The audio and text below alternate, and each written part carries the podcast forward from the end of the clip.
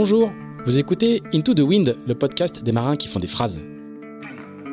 Into the Wind est produit par Tip Shaft, le média des professionnels et des passionnés de voile de compétition. Tip Shaft, ce sont deux newsletters hebdomadaires en français et en anglais, des podcasts, des événements, des formations ainsi qu'un festival du film et un studio de production de contenu que vous pouvez retrouver sur tipenshaft.com. Je suis Pierre-Yves Lotrou et je vous souhaite la bienvenue dans ce nouvel épisode d'Into the Wind. Comme vous le savez, la marque d'accastillage Carver est un partenaire fidèle d'Into the Wind. Et en cette année de Vendée Globe, les ingénieurs et les techniciens de cette société française, qui exporte près de 70% de son chiffre d'affaires, ne chôment pas. La quasi-totalité des IMOCA sont en effet équipés en Carver, près de 80% ont choisi leur hook émergent externe, plus de 60% utilisent un emmagasineur Carver, et je ne vous parle même pas des poulies et des bloqueurs. On me dit aussi qu'on trouve des Carver sur certains bateaux de la Coupe d'Amérique, mais c'est top secret. Bref, pour votre bateau de course ou de croisière, vous savez ce qu'il vous reste à faire.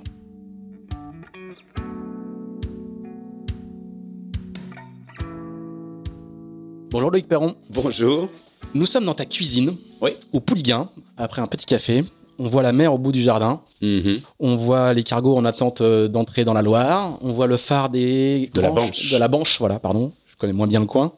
Et on voit bientôt les futures éoliennes du banc de la Banche. Et on voit bientôt les futures éoliennes. On va passer un petit peu de temps avec toi. Merci de nous recevoir pour, pour, ce nouvel épisode euh, d'Into the Wind. Il est fort probable qu'on qu'on fasse deux épisodes C'est un minimum. de, cette, de, cette, euh, de cet enregistrement. On a de la place sur la carte mémoire. On a un petit peu de temps devant nous. Donc on va y aller parce que tu as, quand même une, une, une longue carrière. Je disais, discutais ce matin euh, avec ma femme avant de partir. J'ai quand même le seul gars qui a fait, ou l'un des rares gars qui a fait et la Mini Transat et la Coupe de l'Amérique. Ça court, ça, ça court pas les rues C'est vrai. d'avoir fait un peu les deux extrêmes Ah euh, oui, du, oui, spectre. Voilà. On va parler de tout ça. Avec Et plaisir. avant, on va parler un petit peu de ton actualité. Tu me disais que, que tu t'étais mis au bateau à moteur.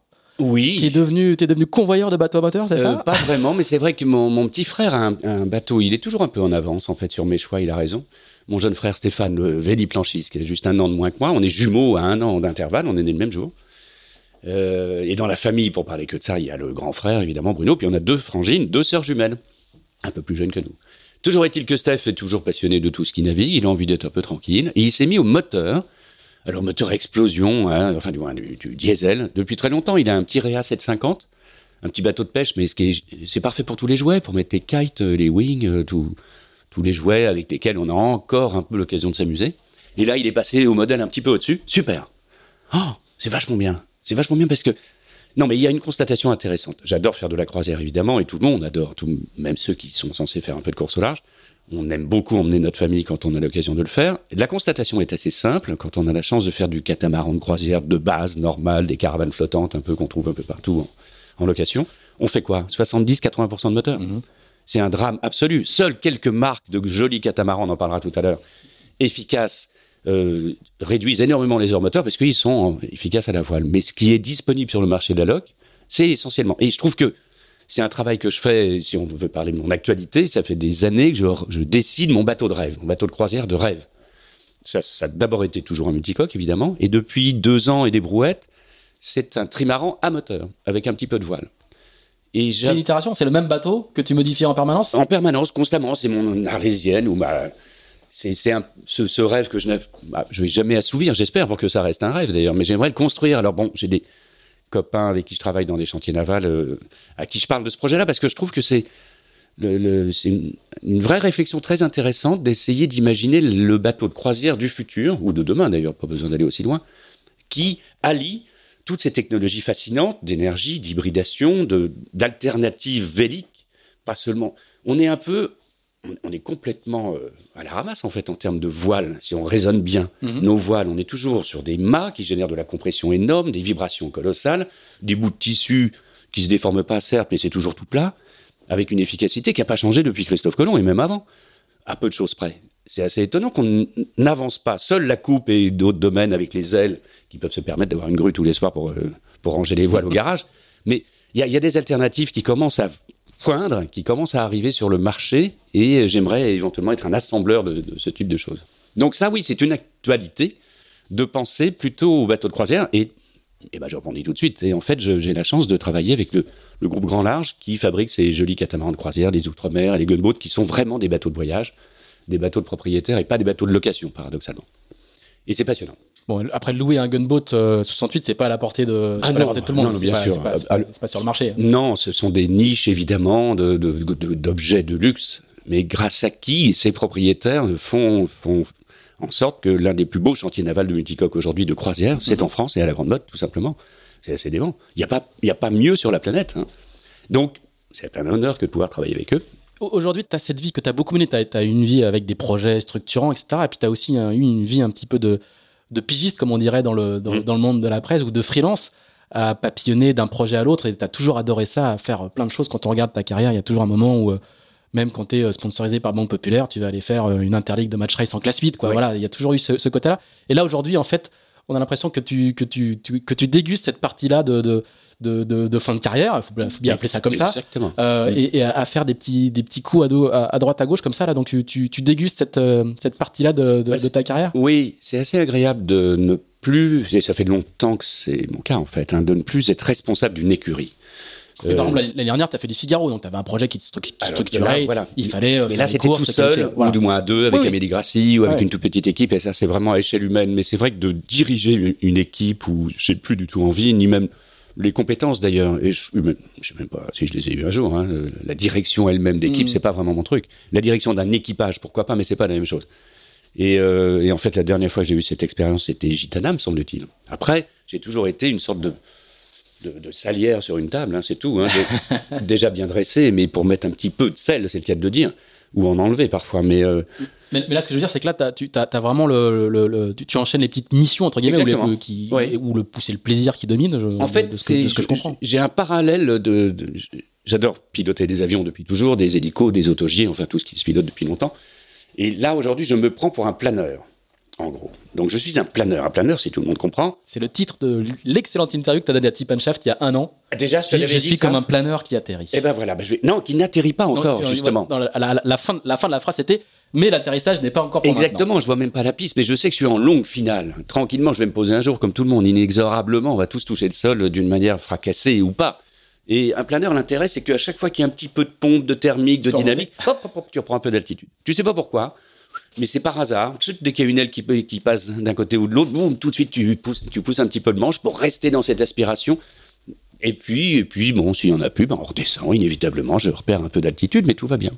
Alors, on va, on va repartir depuis le tout début. Ouais. Et donc, le tout début, euh, c'est ici. Tu, tu es, tu es resté euh, fidèle à, ton, à, tes, à tes racines. Eh oui, étonnamment. hein, Alors, tu hein. as, parlé très rapidement de, de, ta, de, de ta famille, de tes, de tes frères et sœurs. Dans, dans l'histoire, je, je pose toujours un petit peu cette question-là, qui est le, c'est quoi l'étincelle de démarrage qui fait que qu'on qu'on- qu'on- qu'on va sur la mer? Toi, il y a Ah ouais. quand même des prédestinations euh, familiales euh, que tu as déjà beaucoup racontées, mais redonne-nous un tout petit peu le cadre quand même rapidement. Un Alors, père qui est commandant de super pétrolier. un papa qui est commandant de superpétrolier. Il, est, il fait l'école hydro à Nantes quand il est jeune officier et il fait la première euh, euh, promotion polyvalence. À l'époque, on faisait ou machine ou pont, c'est-à-dire ou capitaine euh, ou commandant à la fin et ou chef mécano. Et c'est la première fois qu'à l'école hydro de Nantes, qui forme les élèves Dans la marine officiers marchande, quoi. dans la marine marchande, ils ont fait une promotion polyvalence. Ça veut dire qu'on fait les deux. Et il, fait cette première euh, promotion, donc, et puis ensuite il va faire euh, du pétrolier, il trimballe un peu tout, il finit sa carrière en étant commandant d'un des quatre plus gros pétroliers du monde dans les années 80, 78, un truc comme ça, 78, oui, 76, pardon, même. Deuxième choc pétrolier, vraisemblablement. hein. Et puis, euh, lui-même arrive de Bretagne, il, il a de, l'île Tristan, Douarnenez, on a quelques ancêtres un peu par là, et ça naviguait déjà. Ma maman, de son côté, arrive d'Angers, de la région angevine, avec des grands-parents, qui, enfin, des parents qui étaient pharmaciens, mais passionnés de bateaux, sur la. Maine, et ils naviguaient en star à l'époque. Ah oui, d'accord. Il naviguait en qui- star sur la Maine à Angers. Il descendait. Ah, C'est pas très commun du tout. La-. Et juste après guerre, il descendait d'Angers jusqu'ici au Pouliguen avec leur star en croisière, D'accord. en abattant les mâts en bois à chaque fois pour Ah oui, passer les ponts il- il descendait le- le- la, la rivière, quoi. sur un star. Ah oui. Donc ils étaient un peu dedans quand même déjà depuis tout petit. Et donc ma maman a comme frère, c'est l'aîné d'une fratrie de quatre enfants et le plus jeune c'est Jean-Yves Terlin. D'accord. Maman est une Terlin, le fameux Jean-Yves Terlin qui fait le vendredi 13 dans les années 72, battu par un acola. Genre, on va pas refaire toute la jeunesse. mais- Et ce On ne Jean-Yves fait qu'une branche de la famille on, en fait, on fait une Oh, petite oh. branche. Et Jean-Yves, euh, ce fameux Jean-Yves Terlin, c'est mon oncle, bien sûr, mais mon parrain aussi. D'accord, oui. Donc t'as pas le choix en fait. Si on a le choix, mais c'est vrai du que foot, euh, de- mais, mais euh, né au, il y a quand même des prédestinations, quoi. Ouais, et c'est vrai qu'on habitait au Pouliguen, ma maman habite toujours là, au-dessus du port du Pouliguen, et ma chambre donne sur la baie de la Baule. Donc tous les matins, euh, à chaque fois que je me réveille pour aller euh, théoriquement à l'école, bah, je vois mon bureau, mon futur bureau qui est devant. Donc. Mais bon, tous les enfants, euh, toutes les petites filles ou petits garçons qui naissent au bord de l'eau ne sont pas forcément des marins par la suite. a priori, ça ferait trop de monde sur l'eau déjà, mais et c'est vrai que voilà, il y a eu un peu d'atavisme. Ça peut, ça a aidé. Et tu sais tout de suite, parce que tu, tu, tu vas pas faire beaucoup d'études, Euh, terminal, Terminal. uniquement, pas de bac. voilà. Et tu sais tout de suite que, que, que c'est ton destin? Oui, je sais. euh, bizarrement, j'ai commencé, j'ai été extrêmement attiré par les lectures, la littérature euh, maritime au sens large. Mes grands-parents maternels étaient abonnés à Bateau déjà, donc il y avait plein de revues et à- le, le Yak, le fameux, la vieille revue d'avant-guerre, L'ancêtre de bateau, quoi. l'ancêtre de Bateau, qui était dans le grenier au Pèlerin là-bas, dans les, maisons des grands-parents. Et, et l'architecture m'intéressait beaucoup. L'aventure voile m'intéressait beaucoup. La régate m'intéressait pas du tout. La, compétition, je voyais pas trop d'intérêt. Parallèlement à ça, on faisait du dériveur évidemment et de la compète, mais j'aimais beaucoup l'aventure, les, les constructeurs de bateaux amateurs, ceux qui non pas moteur mais amateurs, en, en béton armé, en acier, dans leur jardin, toute cette période des années 50, 60 et 70, dans la mouvance de Moitessier évidemment, euh, qui ont fait que des banlieusards voulaient découvrir Tahiti et Gauguin et ainsi de suite. Ça, j'étais dans cette mouvance-là, sauf que j'avais 5 ans. Euh, et donc j'ai toujours rêvé de construire mon bateau dans le jardin. Et, et, et, et com- comment se comment s'opère la, la bascule? Parce que euh, dans, Bah, on est dans dans ton milieu, voilà c'est ça. Dans ton milieu, il Ouais. faut faire des études et tout, etc., etc. Et, qu'est-ce qui Donc fait en que gros des études, euh, je me fais virer de- du lycée de la Baule ici, j'atterris chez les jésuites à Vannes, je me fais encore virer des jésuites et je finis à Nantes. Et, euh, et à 18 ans, je n'ai pas mon bac. On se retrouve dans le port du Pouliguen ici, dans le bateau familial qui grandissait un petit peu tous les 2-3 ans. C'est un Mélodie euh, des chantiers Jeannot, ça fait 10 mètres 25. Le commandant Perron est à bord, pour une fois, parce que dès qu'il débarque de son pétrolier, il embarque sur son bateau de croisière. Avec ses enfants en été, parce que pour payer le bateau, on louait euh, la, La maison. la, la maison du Pouliguen. Donc, obligation de dormir à bord. Et là, les sourcils. conseil de famille Conseil de famille, en fait, du père et du fils, et, et pas de Saint-Esprit pour le coup. Et je me souviens des sourcils de mon père me disant Bon, qu'est-ce que tu fais l'année prochaine? Euh, Si tu fais une autre terminale, tu retentes ta chance pour un bac, il n'y a pas de souci. Si tu veux aller faire tes conneries sur un bateau, tu n'auras pas de soutien familial. Bon, là, évidemment, on est en septembre, enfin, on est en juillet, août. euh, je dis Bah oui, forcément, il faut que je bouffe un peu. Euh, D'accord, ok, terminale. Et puis, début septembre, euh, j'ai- pas la motivation. Donc, je suis parti de chez moi tout comme mon frère aîné l'avait fait, tout comme mon frère suivant Stéphane le fera, on sera tous partis les uns derrière les autres, avec ce bon deal des parents qui était génial. Hein c'est où tu continues dans une voie classique et on te soutient, ce que font à peu près toutes les familles, ou aller faire les saltimbanques avec vos bateaux, avec des sponsors, ce que comprenait pas du tout mon père en fait. Il aimait pas, il ne comprenait pas qu'on puisse vivre d'une passion. C'était sa Ouais. passion de faire du bateau à voile. Lui, il allait sur des usines flottantes, passer deux le mois. travail d'un côté, la passion de l'autre, le plaisir, le travail n'est pas forcément du plaisir. Ça n'était pas compatible dans son esprit. Et, euh, et donc, à tour de rôle, on est parti vivre notre vie. Et ça a été la plus belle des écoles, en fait. Donc, t'as as déjà quand même l'exemple, euh, l'exemple de Bruno qui est qui. Bruno, qui- alors lui, il a essayé trois fois d'avoir son bac, il l'a pas eu. Euh, moi, j'ai su qu'une seule fois, j'ai j'ai pas insisté. Sté- Stéphane non, personne. Ah ouais. Aucun des cinq enfants n'a eu son bac. Aucun des cinq Ouais. enfants. Ah ouais. Donc, je comprends la détresse parentale, tu vois, du, du- du moment quand même. Je comprends. Quand on n'est papa soi-même par la suite, on se dit, euh, non, c'est vrai que c'était mal parti. C'était- très mal parti.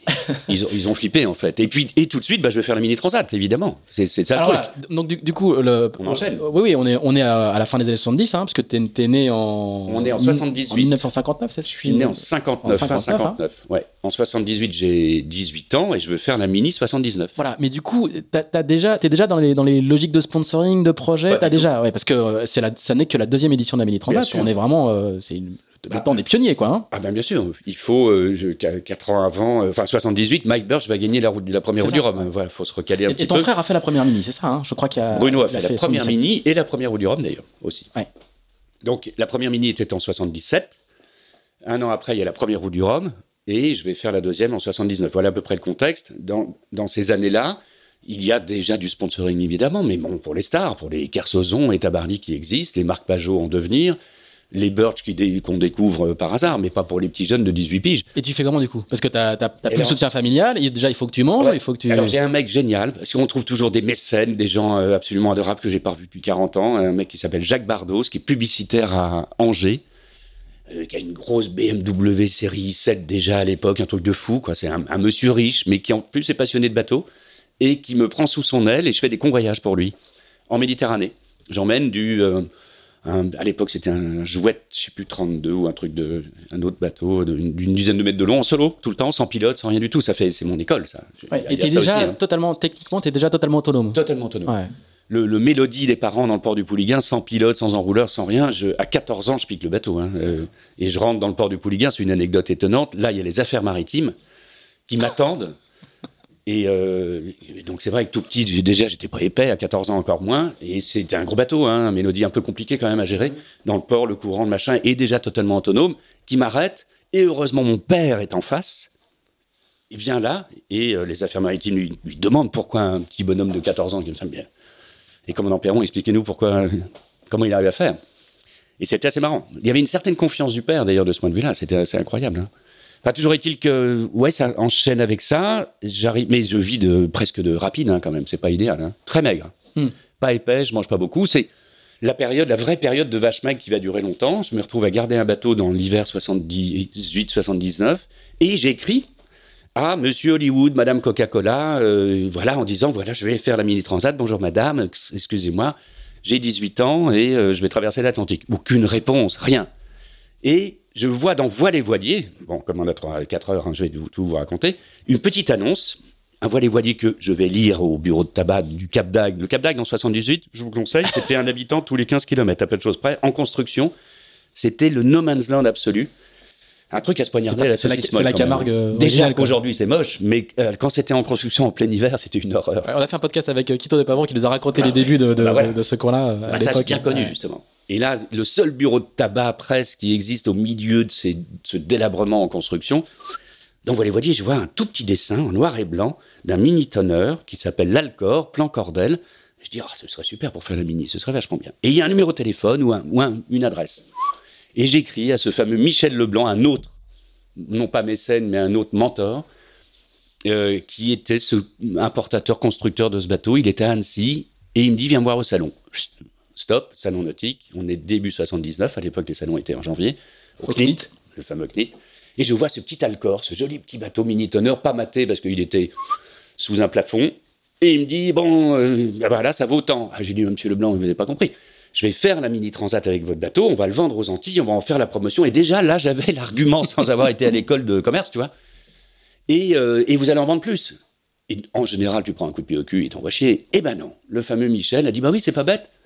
On va faire ça. Et, et on commence à délirer. On va faire un pont en nid d'abeille. On est en 79, t'imagines On T'es va faire pas un majeur, hein Je suis, si, je suis majeur. J'ai 18 ans et demi. Et la majorité est déjà à 18 ans? Ah, c'est pas bête. Euh, oui, je crois qu'il était déjà. C'est juste pour 18 mettre en exergue le- le- la, marque de confiance que le gars fait en- exactement. sur un, Ah ouais. un minot qui sort de nulle part. Quoi. Et après, je redescends en stop à Annecy, je navigue sur le proto de la série. Il me dit, bah, en fait, euh, j'ai pas trouvé de moyen de t'aider, mais si tu veux, tu peux récupérer le prototype de la série, pardon, à La Rochelle. Il est là-bas dans un chantier à la batellerie. Et en mobilette, avec ma vieille bleue, on est au mois de mars 79, je descends en hiver. Je suis revenu au Pouliguen manger un steak euh, chez ma maman parce que le phaser était pas là. Bon, les mamans nourrissent toujours les petits oisillons affamés, tu sais bien quand tu arrives au bord du nid. Hop, un peu de protéines dans le beach, je descends en mobilette. euh, juste, Tu descends à La Rochelle en mobilette? Ouais, avec sûr. ma vieille bleue. Bah oui, bien sûr, avec ça. Et qui tombe en panne d'ailleurs euh, 50 km avant, je finis de nuit. Et à 3 heures du matin, je vais la faire un peu Cosette, Jean Valjean et un petit peu de. Mais j'arrive dans ce chantier de la batellerie qui était l'autre côté de la gare. On est en 79 donc. Délabré, totalement. Un chien qui hurle, une lune blafarde, il fait moins 2. Je saute par-dessus une grille. Je crois que le Klebs va mordre, mais il est de l'autre côté du grillage. Et là, il y a des coques éventrées partout, des hautes herbes folles, un chantier naval comme c'était aussi bien géré qu'à l'époque. Et je vois mon petit bateau sur lequel je suis censé traverser l'Atlantique pour la première fois de ma vie en solo à 19 ans dans quelques mois, couché dans l'herbe. Et je passe ma première nuit sans duvet dans la glace au fond. Ah ouais. Je mets un tout petit peu de lumière là-dedans, mais véridique, dingue. Et voilà, et la mini, ça démarre comme ça, qu'avec une, une envie de le faire, tout simplement, aucune espèce de, de limite, en fait. C'est ça, Et, la, et la du coup, tu finances grâce à ce, à ce mécène d'Angers qui Je finance ce, je ce trouve publicitaire, un- le, le fameux Alors, publicitaire. ils, m'aident de temps en temps parce que, mais euh, il m'a aidé, par exemple, je la fais, je, je saute quelques épisodes, Mhm. mais quand on arrive aux Canaries, j'ai déjà cassé euh, une montre que m'avait donnée euh, une amie ici, parce que à l'époque on était point sextant et sextant, il ouais, fallait ouais. quand même un peu l'heure. Évidemment, je savais pas du tout où j'étais. Et pour en acheter une autre au Canary, il m'a envoyé un mandat, je me souviens très bien. Mais ça a mis un temps fou. Elle tombait en panne deux jours après, d'ailleurs. Donc, j'ai jamais su, pour le coup, faire mes, premiers, mes premières droites avec euh, un joli timing. Mais, mais heureusement qu'il y avait des gens comme ça. Il y en avait, il y en a eu deux ou trois qui m'ont donné des coups de main comme ça, pour qui je faisais du convoyage, pour qui je travaillais dans des chantiers. Ou... Mais une totale indépendance. Enfin, Et de liberté. et une totale liberté, une totale obligation de se démerder et une motivation extrêmement propre, j'oserais dire. Alors, à tel point, et je peux, j'avoue quelques crimes, évidemment, il y en a, euh, à tel point que je trouvais, par exemple, criminel de ne pas faire naviguer un bateau. Mhm. Tous ces bateaux qui ne bougent pas dans les ports, pour moi, c'est des, ça l'est encore d'ailleurs aujourd'hui, mais on a tous plein de jouets dont on ne peut pas se servir de tous les jours en même temps. Et beaucoup n'ont pas de jouets, justement. Et ceux-là, c'était mon cas, sont assez jaloux, pas jaloux, mais en se disant, c'est pas une jalousie de possession, c'est une, jal- une jalousie d'utilisation, en disant que c'est une frustration que de ne pas utiliser tous ces bateaux dans ces ports mouroirs. Et donc, euh, j'avais aucun scrupule à aller m'emparer de, de pièces d'accastillage de bateaux qui naviguaient pas. Ah, d'accord. Bon, je, je, mais il y a pas, il y a, il y a, prescription. Il y a prescription. euh, j'ai même passé 24 heures en tôle à cause de ça. Ah oui, quand Ah même. oui, parce que là, un petit épisode sympa, ça va faire frémir tout le monde.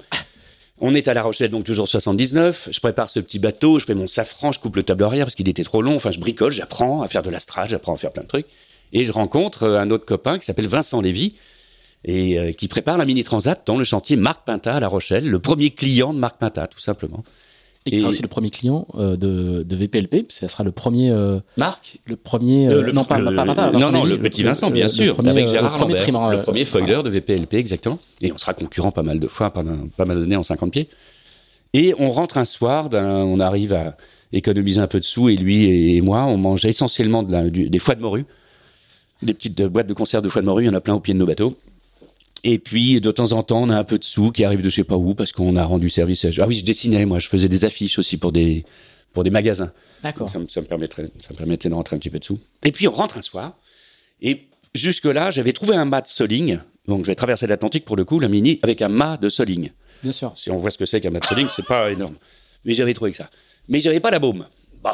Et en rentrant, on passe par le vieux port de La Rochelle. Et là, pour ceux qui connaissent La Rochelle et cette époque-là, il y avait les solings des stars de La Rochelle. Bertrand Chéret, maître voilier de son état. Euh, Jean euh, Papy Sens. Enfin, voilà, les, les mecs qui faisaient du soling, qui était la classe olympique de l'époque, Mhm. d'ailleurs, ou pas loin. Et hop, oh, je me dis, tiens, une baume, dis donc, ce serait pas mal. Alors, hop, il fait nuit, je saute sur un des solings au hasard, je m'empare d'une baume, c'est un emprunt, euh, juste. Tu le rendras après la mini, Je le rendrai après la mini transat, bien sûr, c'était mon idée. Et nous voilà partis. De nuit, dans la ville en bois de La Rochelle, qui à l'époque était vraiment en bois, pas du tout éclairée, il y avait rien, il n'y avait pas tous ces restos, tous ces bidules qui existent aujourd'hui. Et nous voilà partis direction chantier Pinta pour aller dormir un peu par terre sur, de- sur deux matelas. Et je vois un, un- un faisceau de phare lumineux juste derrière nous. Et là, sixième sens, boum, la maison Poulaga. Et je, tenais la baume verticalement comme ça, comme un équilibriste euh, avec des assiettes au-dessus. Tout de suite, je la mets sur le côté de la, rue non éclairée. Dix secondes plus tard, boum, un projet dans la gueule. C'était quoi le truc qui brillait à côté, euh, sur vous? Ah bah, je sais pas. Enfin, en gros, je la fais courte, boum, au poste. Il s'avère que j'avais emprunté la baume de Bertrand Chéret lui-même, Monsieur Chéret, que je ne connaissais pas. Oh là là, et très gentiment, le Bertrand a compris la cause et la beauté de la Ah oui. cause. Mais bien sûr, il a dit, mais oui, mon petit gars, tu vas la garder, cette baume. Il n'a pas porté de plainte, il a même expliqué ce que c'était que Ah, la passion. génial. Et heureusement qu'il y a des gens comme ça, Ah qui comprennent les gestes déraisonnés, mais par passion.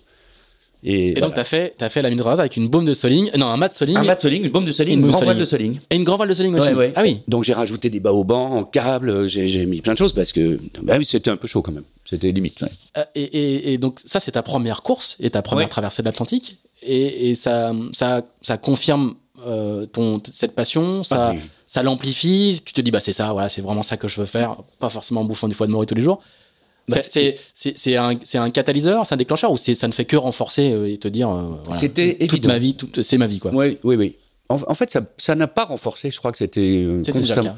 Au contraire, d'ailleurs, au fur et à mesure de la navigation, je, je dirais presque que le- nos modes de navigation devraient atténuer notre envie d'y retourner, Mmh. théoriquement. mais mais euh, et ce qui a été le cas, d'ailleurs, inévitablement. Mais à ce moment-là, non, tout ne fait que renforcer. Mais, mais je finis sur les cailloux sur la première étape, on me croit disparu, euh, je m'endors à côté de, de Lanzarote. Et je termine sur les caillasses en pleine nuit. Euh, enfin bon, que, que, toutes ces aventures assez fabuleuses qui nous arrivent quand on traverse l'Atlantique. Mais surtout, je ne vais pas faire ancien combattant, mais c'est vrai que cette deuxième édition ou ces premières éditions de Mini Transat, on était avec ce fameux sextant, aucun GPS, aucune Ah, position, engagé, oui. Hmm. que de la carte papier. Il n'y a euh, pas de balise, une lampe hein, à pétrole, a pas de balise, rien. Mm. pas- mais pas de contraintes. C'était ça ce qui était beau. Il y avait une certaine liberté. Et c'est vrai que je souffre depuis, depuis lors de ces inévitables contraintes de principes de précaution qu'on nous impose les uns les autres, ou qu'on s'impose soi-même d'ailleurs. C'est une, une dérive sociétale qui, qui m'inquiète beaucoup. Et quand on a eu la chance de, de faire ce type d'aventure à l'époque où il y avait moins de contraintes, ben voilà un premier dématage sur la table de la cuisine. Ça n'est rien, ça n'est rien. Pierre-Yves a, a- J'ai fait tomber mon micro. il a fait tomber son micro. Mais rien de Je vais- grave. Je vais le tenir. Je veux rassurer les miens, tout se passe bien, mon cher Guy. Et, euh, et donc, les- à, à l'époque, ouais, c'était une- une- une- juste une envie de découverte comme ça. Un peu de compétition aussi, bien sûr. Oui, voilà, c'est ce que j'allais te demander. Il n'y a pas le, même. le feu de la, de la, de la, Si. de la compète, du réglage, euh, c'est l'aventure. C'est quand même l'aventure pure, tout ce que tu racontes. L'école du dériveur a fait que, j'en ai fait beaucoup avec Bruno essentiellement, euh, qu'on était tout le temps en régate en fait, évidemment. Mon, mon attrait pour la mer, il était essentiellement pour l'aventure et découvrir ce qu'il y avait au bout de l'horizon. Mais le fait justifier les heures, les minutes très longues, les semaines en mer, ça ne se fait que par la régate. Ou alors par le bonheur de la croisière à partager avec d'autres. Mais quand on est tout seul, le seul moyen de justifier cette monotonie, c'est d'essayer de la combler un peu par le fait de rattraper quelqu'un. Ce qui a été le cas sur la deuxième étape de cette mini transat où je finis cinquième pour le coup, Mm. où, où le résultat est pas mauvais pour un petit jeune. Je me souviens que la première photo dans Paris Match, tout de suite le, le coquet euh, des, des médias, je me souviens très bien d'une photo avec Mundutegui, avec euh, pas Norton Smith, mais Daniel Gillard, enfin voilà les, trois quatre premiers de cette deuxième étape à Antigua. Je me souviens très bien de ça. C'était marrant. Alors, ce qui, est, ce qui est frappant quand on regarde un petit peu ton parcours, c'est que euh, ben, euh, c'est une époque où tout n'est pas aussi balisé qu'aujourd'hui, Ah où, euh, où les talents sont détectés, euh, encadrés, formés, poussés, où il y, a des- où il y a des voies royales. Là, toi, à cette époque-là où il y a beaucoup encore de, de liberté et, et moins d'encadrement, mais aussi du coup moins de possibilités d'avancer dans la carrière, toi, ça enchaîne très très vite. Oui. Très très vite. Euh, Ça, ça, ça part direct, euh, si je regarde ma petite, euh, ma petite chronologie. juste dans la ouais, foulée. le lendemain, tu fais, le lendemain. Ouais. l'année d'après, tu fais la solitaire du Figaro. En fait, j'enchaîne immédiatement après la mini en retraversant l'Atlantique en solo une autre fois, deux mois après, pour payer mes dettes, justement, pour D'accord. rembourser mes larcins. Et euh, il y en avait quelques-uns. Et je traverse avec un jean fils en solo d'ici. En convoyage, quoi. En convoyage pour payer mes dettes. Et puis après, je reviens. Et dans la foulée, Petit Breton Nautique, parce que c'était Petit Breton, le gros vendeur de Jeannot Beneteau ici, dans la région. Mon copain Jean-François Mazan, qui existe toujours, qui est toujours là. Chez qui j'ai préparé le Figaro il y a, il y a un an encore. Et mon Jean-François me confie ce, ce jean fils à traverser et me confie un rush régate pour mon premier Figaro. Et je me retrouve sur le même bateau que Mike Birch, qui vient de gagner la route du Rhum un an avant. Il a lui aussi un rush régate. C'est une année de Figaro où il y avait un mélange entre les Halfton, ces fameux prototypes, et les bateaux de série. Il y a eu quelques années comme ça. Il y en a eu une avant et une après. Et donc les bateaux de série de l'époque, c'était les Club 86, euh, dessinés par Briand, les Rush Regatta euh, Renault Land, Marjano, et, et les First, bien entendu, Mhm. de chez Beneteau. Les First 30, ouais. Et, euh, et donc, en gros, c'était la division A et B. Et en division B, mon premier Figaro, je le fais contre Mike Birch à Amsterdam, qui me fout une. Je me souviens très bien. Et donc, je rencontre Mike. C'est ça ce qui est important pour la suite, Ouais. quand même. Euh, Mike, c'est la star du moment, mais on sait tous que c'est pas forcément un régatier, déjà, d'entrée de jeu. Et ça n'a pas progressé depuis, d'ailleurs. C'est un immense marin, mais pas forcément régatier. Et, euh, et donc, mon objectif, quand j'ai 22 ans, oui, c'est ça, ou même pas, 20 ans, pardon, Mhm. Bah, c'est d'essayer de, de- Forcément, les plus jeunes veulent battre les plus vieux. Je l'ai vécu. et je le vis avec un grand plaisir, d'ailleurs. Mais. euh, et donc voilà, donc mon objectif c'était d'abord de sympathiser euh, avec Mike et avec beaucoup d'autres, et c'était génial ce Figaro. Le tout premier Figaro, c'était marrant. Il y avait plein de fratries. Il y avait les frères Poupon, les frères euh, Foll'Enfant, les frangins Perron et Bruno. C'était assez marrant. Et, et un, un petit mot sur, euh, sur Mike Birch, tu, tu, as, tu as beaucoup raconté que c'était ton. C'était, c'était pas un mentor, mais enfin, t'étais- c'était- Ah, c'est mon, mon maître Jedi. hein. Ouais, c'est ton maître, souvent. c'est ce, Ouais, ouais, ce que tu dis souvent. Et, et- et c'est, c'est, c'est parce qu'il a gagné la route du Rhum C'est parce que c'est une rencontre avec une personnalité particulière Qu'est-ce qui fait que, que ça l'est? Euh, ça l'est parce qu'il a une manière de naviguer qui correspondait parfaitement. pas- juste un tout petit mot, c'est, c'est, c'est, c'est pas une personnalité euh, extrêmement médiatique. C'est pas un Non, type euh, qui est dans les journaux tout le temps. C'est pas, il est, c'est assez discret. euh, il- Ah, mais heureusement, il- mais ça, heureusement Ouais. qu'on- ne va pas piocher nos mentors ceux- dans ceux qui ont leur nom dans le journal, parce que ça dit ça, dit ça pour toi, mais euh, ça laisserait peu de choix Ouais. et surtout peu de qualité, parce que c'est pas toujours on est, on est à proportionnel. une époque où le mentor de, la plus, de beaucoup beaucoup de marins, euh, c'est c'est encore une, pour une partie Tabarly. Pour certains, c'est pas tout à fait encore Philippe Poupon, mais ça va l'être. En fait, oui, ça, y a- ça dépend des, chances que l'on a eu de naviguer ou pas avec eux, Mm. parce que avoir un mentor euh, seulement par, euh, par livre euh, ou résultat interposé, c'est quand on a la chance de vivre avec ces gens-là. La différence, et tu viens de les citer, entre Tabarly et Birch, globalement, qui, qui étaient les deux mamelles de, de la voile offshore euh, solitaire ou dans les années de 80 jusqu'à un peu plus tard, eh ben, c'est qu'ils sont très différents et complémentaires. Il y en a un, c'est du granit, et l'autre, euh, on va aller moins. Il y en a un, c'est un chêne, et l'autre, c'est un roseau, Mhm. tout simplement. Et c'est la fable. Et il est vrai que naviguer à la manière d'un chêne sur les multicoques et les bateaux de l'époque, ça, ça passait pas vraiment. tu casses tout. Ou ça cassait, ou ça chavirait. Eric a, a chaviré, je ne sais combien de fois. Une fois avec Jean Le Cam, une fois avec son frangin sur la boule Dakar, une fois avec. euh, je ne sais combien de fois. Mike n'a jamais chaviré. Et bizarrement, il y en a un autre avec pas mal de mille euh, au compteur en multi, euh, en solo, qui n'est jamais chaviré, c'est ma pomme. Donc, je revendique pleinement, si tant est qu'il m'ait appris au moins ça, et je me souviens très bien le jour où il me l'a dit. Parce que on est donc en 80, on se rencontre au Figaro. 82, je fais ma première route du Rhum, en solo donc, en, en trimaran.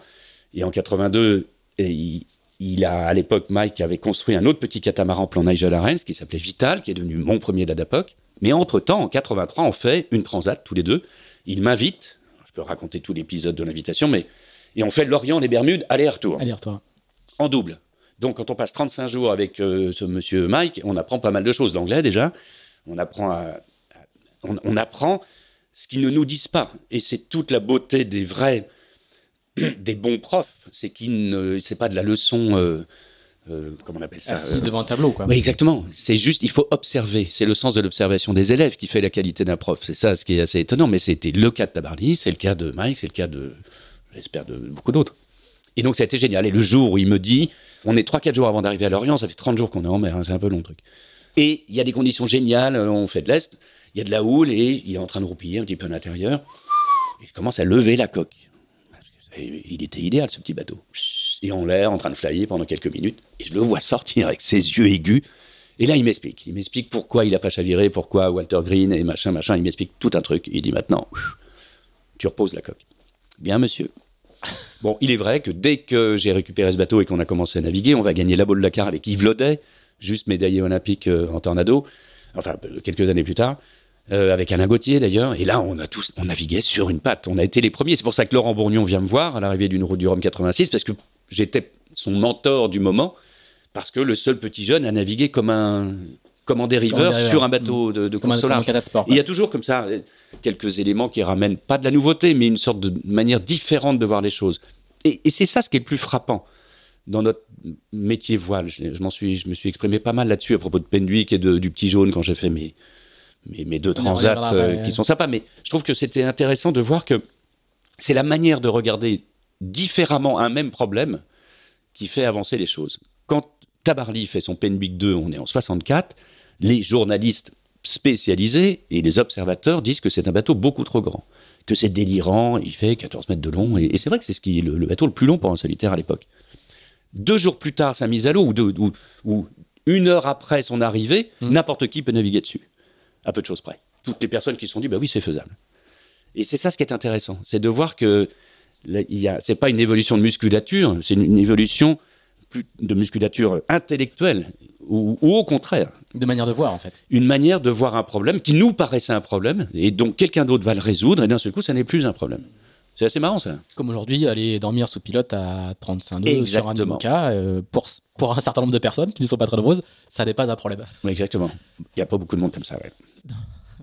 Tu vas voir dans quel état ils arrivent euh, euh, du, du- du- du prochain. Ouais, ouais. Euh, et, et là, pour revenir sur le, sur le, le- le déroulé de, de- de ton parcours, quand on regarde juste les, les chiffres et les dates, on a l'impression que ça y est, c'est parti. quoi. Ouais. Il y a les premiers sponsors, il y a l'enchaînement des courses. Alors, c'est des courses qui n'existent plus aujourd'hui, mais il y a les, il y a les Dakar, il y a les, il y a le- il y a les Québec Saint-Malo qui existent toujours, mais qui a été, qui n'a, pas eu lieu cette année. Mais, et, et tout de suite, euh, ça enchaîne, et tout de suite, tu deviens. Ta, ta- ta vie de un peu de va-nu-pied euh, qui a faim tout le temps, tu deviens, tu t'installes beaucoup plus vite, tu, tu, En- tu en te vis comme un, 87. comme, un, comme un professionnel déjà? Ouais. Alors en fait, euh, j'ai vécu à bord des bateaux de, donc de la Mini depuis le moment où je me fais virer de chez mes parents en 79 jusqu'en 87. Très clairement. En 87, j'ai enfin une maison, ici. Enfin, que je loue d'ailleurs. Et jusque-là, tu, n'as pas de domicile. Jusque-là, tu- j'ai aucun SDF, domicile tu, fixe. Tu vis dans les, dans les bateaux. Oui, donc ça fait à peu près à l'hôtel, 8 dans la baraque ans, partagée. 8, euh, 8 ou 10, oui, à peu près une huitaine d'années en, en sac de couchage euh, un peu partout sur les bateaux, ce qui me convenait, mais c'est un peu lassant au bout d'un certain temps quand même. C'est bien de savoir poser ses valises et, et le marin, ou du moins tous les métiers d'absence ont besoin de ça. Pas seulement les marins, bien sûr, mais on sent bien que plus on s'éloigne de chez soi, plus il est agréable d'y revenir. Mais quand on n'a pas de chez soi, c'est encore pire. On est vraiment un peu paumé. C'est une sorte de schizophrénie bizarre. Et donc, à rebondir sans arrêt comme un zébulon d'un bateau à l'autre, c'est gentil, mais. Donc, il fallait se poser. Et donc, on est en 87. À l'époque, et depuis, euh, depuis 83, donc ça fait 4 ans, j'ai fidélisé un partenaire Ah ouais. à ce moment-là. C'était l'ADA-POC. Les voitures soviétiques LADA et monsieur Jean-Jacques Poc qui était l'importateur. français. Ça, c'est le début des, des, des années de la DAPOC. Les Parce qu'il va, il va t'accompagner euh, de, de- de- Pendant 7 ans. Sept on va ans. faire un septennat. Com- comment tu aujourd'hui euh, c'est pas que de trouver des sponsors c'est devenu commun mais il y a une économie il y a Ah ouais. des- il y a une manière de fonctionner comment est-ce que euh, au début des années 80 on rencontre un sponsor comme ça et on le, on le fidélise? En fait, le premier sponsor vraiment, il y a eu Petit Breton, dans, dans- si Ouais. on- Petit Breton qui était l'importateur, on l'a dit tout à l'heure pour le Figaro. Ensuite, il faut que je fasse la route du Rhum 82. Je, vais- reprendre la jeunesse du sponsoring parce que c'est assez marrant. c'est la Baule Télétota La Baule Télétota, on est en 82. C'est un petit trimaran jaune construit par un passionné, un autre qui va me donner un coup de main génial qui s'appelle Michel Marina, qui est un mec incroyable, un Stradivarius à Saint-Nazaire que j'ai revu il y a pas longtemps, tiens, à l'arrivée du Figaro. Adorable. Qui me prête son bateau. Il me prête son bateau. On en parlait tout à Ouais. l'heure avec Charles, mais. Et, euh, et pourtant, je, je rentre dans un autre, dans Charles Sig, Gabet, enfin, que des galères, peu importe. Mais j'ai pas de sous. Donc, comment faire? J'ai un copain, Christophe, qui me dit à l'époque, j'ai 20 ans, pareil, ou 22 ans, il me dit Tiens, tu vas faire une association et tu vas aller voir le maire de la Baule et porter les couleurs de la ville. Ah ouais, c'est pas mal, mais comment on fait? Bah, tu vas le voir. Bon, d'accord. À l'époque, le maire, c'est monsieur Guichard, Olivier Guichard, grand baron du grand, gaullisme grand gaulliste, euh, ex-ministre de l'Éducation nationale et maire de la Baule, grâce à qui le TGV arrive jusqu'au Croisic. En fait, on était les premiers servis, les moins bien maintenant, parce que ça va pas vite. Et puis, je vais le voir pendant entre deux siestes, et je lui dis Bonjour, monsieur le maire. Euh, voilà, je vais être le plus jeune concurrent de la route du Rhum sur un petit trimaran et je vais porter les couleurs de la Baule. Excellent, me dit-il. Point barre. Point barre. Pas un centime, rien. J'ai jamais bonne idée j'ai toujours des bonnes idées. Je ne suis pas du tout un, un bon négociateur, mais pas du tout en fait. Et ça me gonfle. Les, as- les aspects financiers des choses euh, me gonflent prodigieusement. C'est pas grave, mais je sais fabriquer des produits. C'est un peu ça le truc qui est marrant. Et c'est vrai, il faut tout pour faire un monde. Il y a des gens qui fabriquent des bons produits, d'autres qui vont les vendre. Et donc, j'ai pas la personne pour les vendre. Donc, je me retrouve à, à- être en troisième année de- d'école de commerce et je fais le tour de la Baule et des environs, aller voir tous les commerçants Bonjour, je m'appelle Loïc Perron, Ah je vais ouais. faire la route du Rhum et euh, sur les couleurs de la boule, est-ce que vous pouvez m'aider? Ah oui, alors vous direz, monsieur le maire, que les poubelles sont pas ramassées le matin assez tôt, que les manouches nous emmerdent avec leur, leur machin. Mais génial, école de contact assez passionnante et ça m'a permis. ça s'appelle de la vente porte à C'est porte c'est de la vente au porte-à-porte. Voilà, j'ai fait de la vente au porte-à-porte avec des copains super qui m'ont filé un petit peu de sous. Et puis, et puis, un sponsor arrive avec une attachée de presse parisienne. Attention. D'un seul coup, une amie d'une amie d'une amie d'une amie arrive avec une jeune fille blonde qui a travaillé pour Claude François et qui arrive avec un sponsor de Paris, Télétota. Qui- Télétota, boîte de post-prod qui fabriquait, qui post-produisait le son des Disney à l'époque d'une part, mais aussi le film de cul de l'autre. Très intéressant, de films franchement pas seulement érotiques. Et j'ai visité leur studio, c'était assez surprenant. D'un côté, il y avait Dumbo, l'éléphant et Mickey, et de l'autre, il y avait Dumbo, mais, mais c'était pas le même. euh, voilà. Et tu avais les mecs qui faisaient, les, et les femmes d'ailleurs, qui faisaient les voix post-prod des deux genres. Donc très intéressant pour la culture générale. tu- Et donc voilà mon premier sponsor euh, parisien un petit peu. Et, et, et ce contact média, et voilà, par Ça Catherine. plaire, à à, à tous les habitants de la Baule d'être euh, d'être associés à Télétotal Ils, ils ont pas, ils Ils ont ont pas pas vu la différence. Non, ils ont pas vu la différence. Bon, allez, je la fais courte. Mais en tout cas, euh, cette Catherine en question, avec qui j'ai travaillé pendant pas mal d'années, c'était une, une connexion un peu plus parisienne, c'est le cas de le dire. Et c'est elle qui va euh, vraisemblablement avec moi, parce que je voulais faire le Paris-Dakar. L'époque, Paris-Dakar, c'était du grand truc en bagnole. J'ai toujours été un peu fan de, de- de sport automobile, un peu plus à l'époque que maintenant. Et je veux faire le Paris-Dakar. Je rencontre Monsieur Jean-Jacques Poc, qui est engagé dans Paris-Dakar avec ses fameuses voitures soviétiques depuis pas mal d'années. Et il me dit, mais non, mais non, on est avant la chute du mur hein. on est bien Petite avant, précision, on est bien avant, oui, bien sûr. hein. Oui, il importe ses voitures soviétiques. euh, Et il fait une grosse trésorerie avec ça. D'ailleurs, elles étaient géniales, hein, les petites 4x4 Niva, elles étaient marrantes. Et il me dit non, moi j'ai des pilotes professionnels, ça va, j'ai Jabouille, euh, Jarrier, machin, euh, X par la suite. Donc euh, non, mais par contre le bateau m'intéresserait. Ce serait bien. Qu'est-ce que vous avez en programme? Bah, Il y a la Baule Dakar en 83 euh, sur un catamaran, mais j'ai déjà peut-être un sponsor. À l'époque, j'étais en contact avec une marque horlogère d'ailleurs, qui ne se fait pas. Et on rappelle Monsieur Lada et nous voilà partis. Premier Ladapoc en 83 et ça va durer 7 ans, on l'a dit. Et en 87, j'en reviens à cette année-là, on gagne la Baule Dakar, cette troisième édition de la Baule Dakar. Pour la première fois, on gagne avec Jacques Delorme, on est en double. Et c'est la première fois que je gagne dans la cour des grands. En battant qui? Mon grand frère. Ouais, on n'a pas vu, mais t'as fait une petite mimique au passage. C'est Ça se passe mal, ça se passe mal en interne. C'est c'est toujours difficile. De, de- les, les guerres fratricides sont les pires qui existent. C'est vrai, quand on ne connaît pas son ennemi, ça se passe mieux. Hmm. Donc, euh, et c'est génial, n'empêche, par contre, de finir premier et second d'une course importante. À l'époque, il y avait un casting ahurissant. Ah hein. oui, c'est- c'est c'est un- c'est l'un des grands rendez-vous de la saison noire. hein. La Dakar 87, la Baule Dakar 87, c'est euh, Tabarly Kersezon, Birch, Artaud, euh, Gillard qui disparaît malheureusement, les Tabarly chavirent. C'est la grande époque des très grands multicoques. Et c'était les grands multicoques, C'est une première période dorée. De, de la voile de compétition. Et là, moi, j'étais sur l'ancien Carcadélac de François Boucher, qui s'appelait l'Adapoc 2, un foiler, justement, un seul bras de liaison avec des feuilles. Regardez sur Internet si ça vous intéresse. Des images d'antiquité, on appelle ça. Mais c'était avec des feuilles, justement. Première fois où je fais confiance à un routeur aussi. Ça a été l'une des rares fois où je l'ai fait, d'ailleurs, parce que j'aime pas trop le routage, mais avec Pierre Lanier, qui est un grand monsieur aussi. Donc voilà, première victoire à armes égales. Jusque-là, j'étais avec mon petit, mon petit bateau de 50 pieds et on pouvait rien C'est faire. c'est le- c'est l'entrée dans la cour des grands, quoi. Un- Une maison, une oui. maison en location, Exactement. un sponsor pour une durée, euh, Ouais. des, des, des, des, vrais moyens. Et une euh, femme, d'ailleurs, et, et ma femme, Ah bah voilà. qui est toujours là. Ah, Donc, c'est une grande année quand même. C'est une grande année. Grande tout. année. Non, mais tout. Bah, j'ai- oui, c'était le kit complet. C'était. Le, le- le kit compète. oui, il fallait. Maison, femme, bateau. Tu vas euh, donc tu es, un homme de multicoque Ouais. déjà fondamentalement et puis euh, en préparation en 87 pas tout à fait mais euh, il y, a, y a- y a eu un boc où un certain nombre de marins qui Oui. faisaient le tour du monde avec des escales se disent euh, les escales ça coupe le rythme etc etc pourquoi Mhm. on ferait pas un Vendée Globe Euh, et donc il y a un Vendée Globe en, en- en approche en préparation qui est assez lointain hein. c'est pas du tout le, le Barnum que c'est devenu et le- et l'enjeu que c'est que c'est aujourd'hui pour euh, Ah ouais. tout le secteur et tu vas t'y coller. Ouais.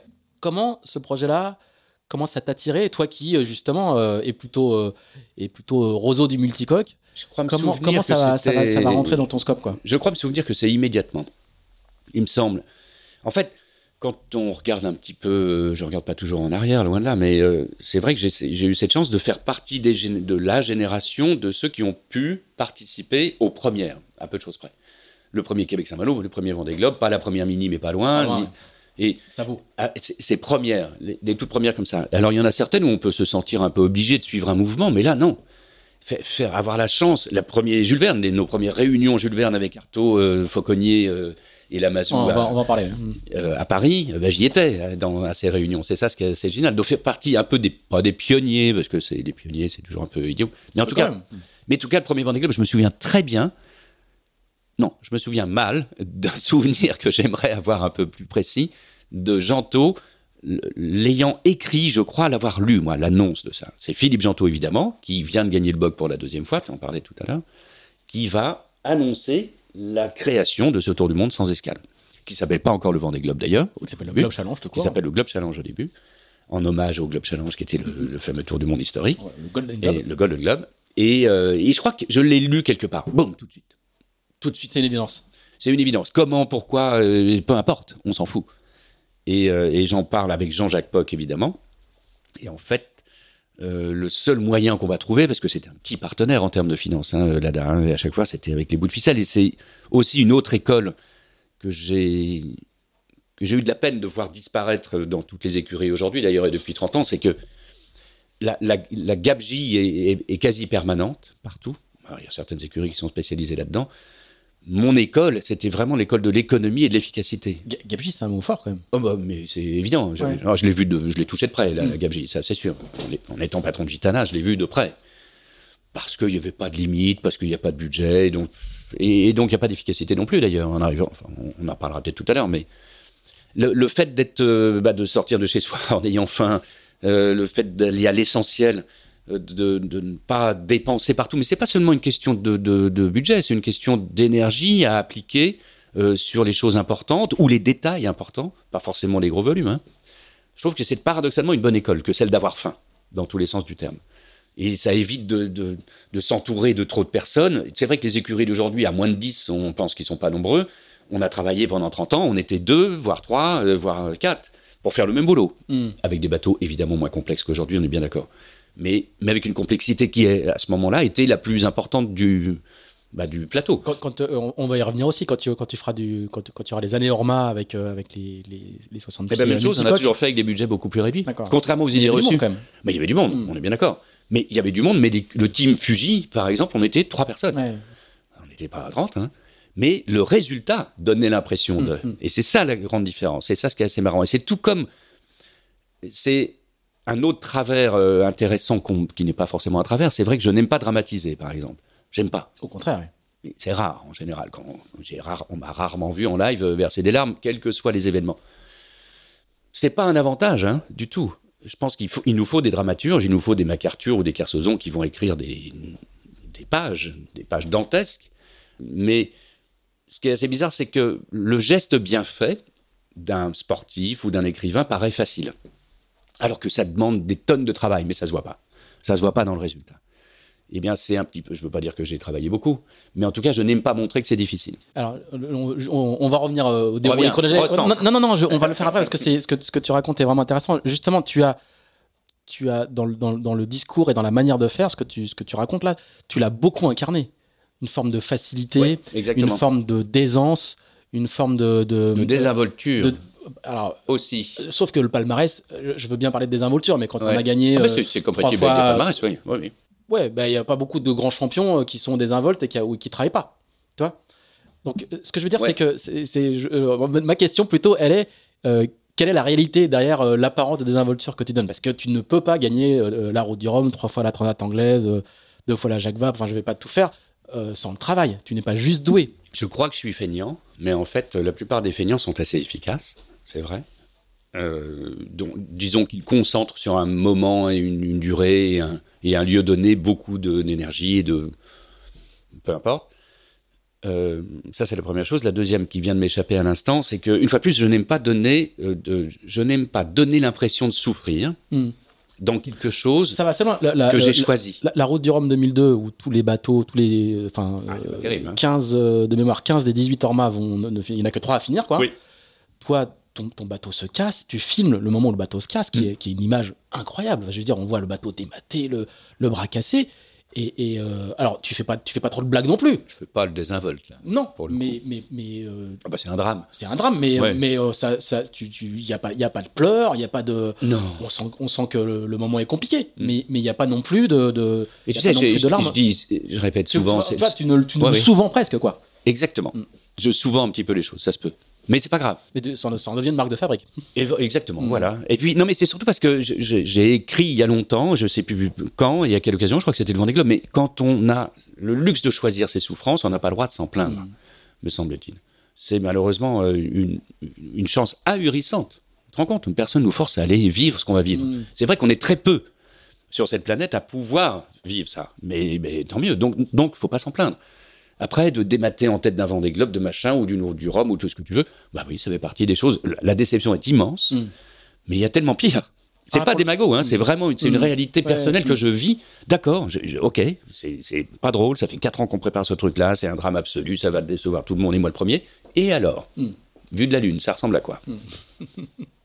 Pas grand-chose. hein. Alors, on, on revient euh, à ce premier Vendée Globe où tu disais que donc il y avait Ouais. un petit peu des bouts de ficelle. Donc tu rachètes le bateau De la la Mazou, Mazou qui est qui a, qui a non qui a fait, deuxième, deuxième Vogue. du Boc, qui s'appelait Écureuil d'Aquitaine, qui est un plan Bouvet petit. Et je rachète ce bateau d'occasion et on l'emmène euh, sur un. Je me souviens très, c'est dommage, je l'ai plus. Sur une nappe de pizzeria à La Rochelle avec mon copain Jacques Delorme, euh, avec qui on avait gagné la boule de la carte deux ans avant ou un an avant. Et, euh, et puis je sais plus qui. On commence à crobarder les transfos. Je vais mettre un safran à l'avant, une bulle, une, une roue rétractable. Enfin, il y avait pas mal de choses qui étaient assez, assez marrantes parce que le bateau était un peu classique, plein de winch partout et j'aime bien simplifier énormément. Les plans de pont, c'est un peu ma marque de fabrique. Le euh, roseau. Contrairement à Philou ou Poupon, par exemple, Mm. qui lui, il y a un winch en face de chaque ficelle. À l'époque, euh, moi, j'essaye de faire exactement le contraire. Un artimon qui va lui coûter cher. Un artimon qui va lui coûter cher, pour le coup. Et donc, ce Vendée Globe, on le prépare euh, bah, chez Marc Pinta. On en revient à notre fameux Marc Pinta, le chantier qui est à La Rochelle. on rallonge un peu la quille, le tirant d'eau, euh, et puis il y a plein de bricoles. Et puis on fait la première course qualificative euh, qui s'appelle Lorient-Saint-Barth. On en revient à Lorient-Saint-Barth, cette fois-ci avec une escale là-bas. Donc on fait l'aller en double et le retour en solo. Et l'aller en double, petite anecdote qui est marrante, on part de Lorient avec Jacques, mon copain Jaco, Jacques Delorme donc, alias Crouillat, on l'appelle Crouillat, et, euh, et on part, première nuit, plein de d'emmerdes, hein, vraiment.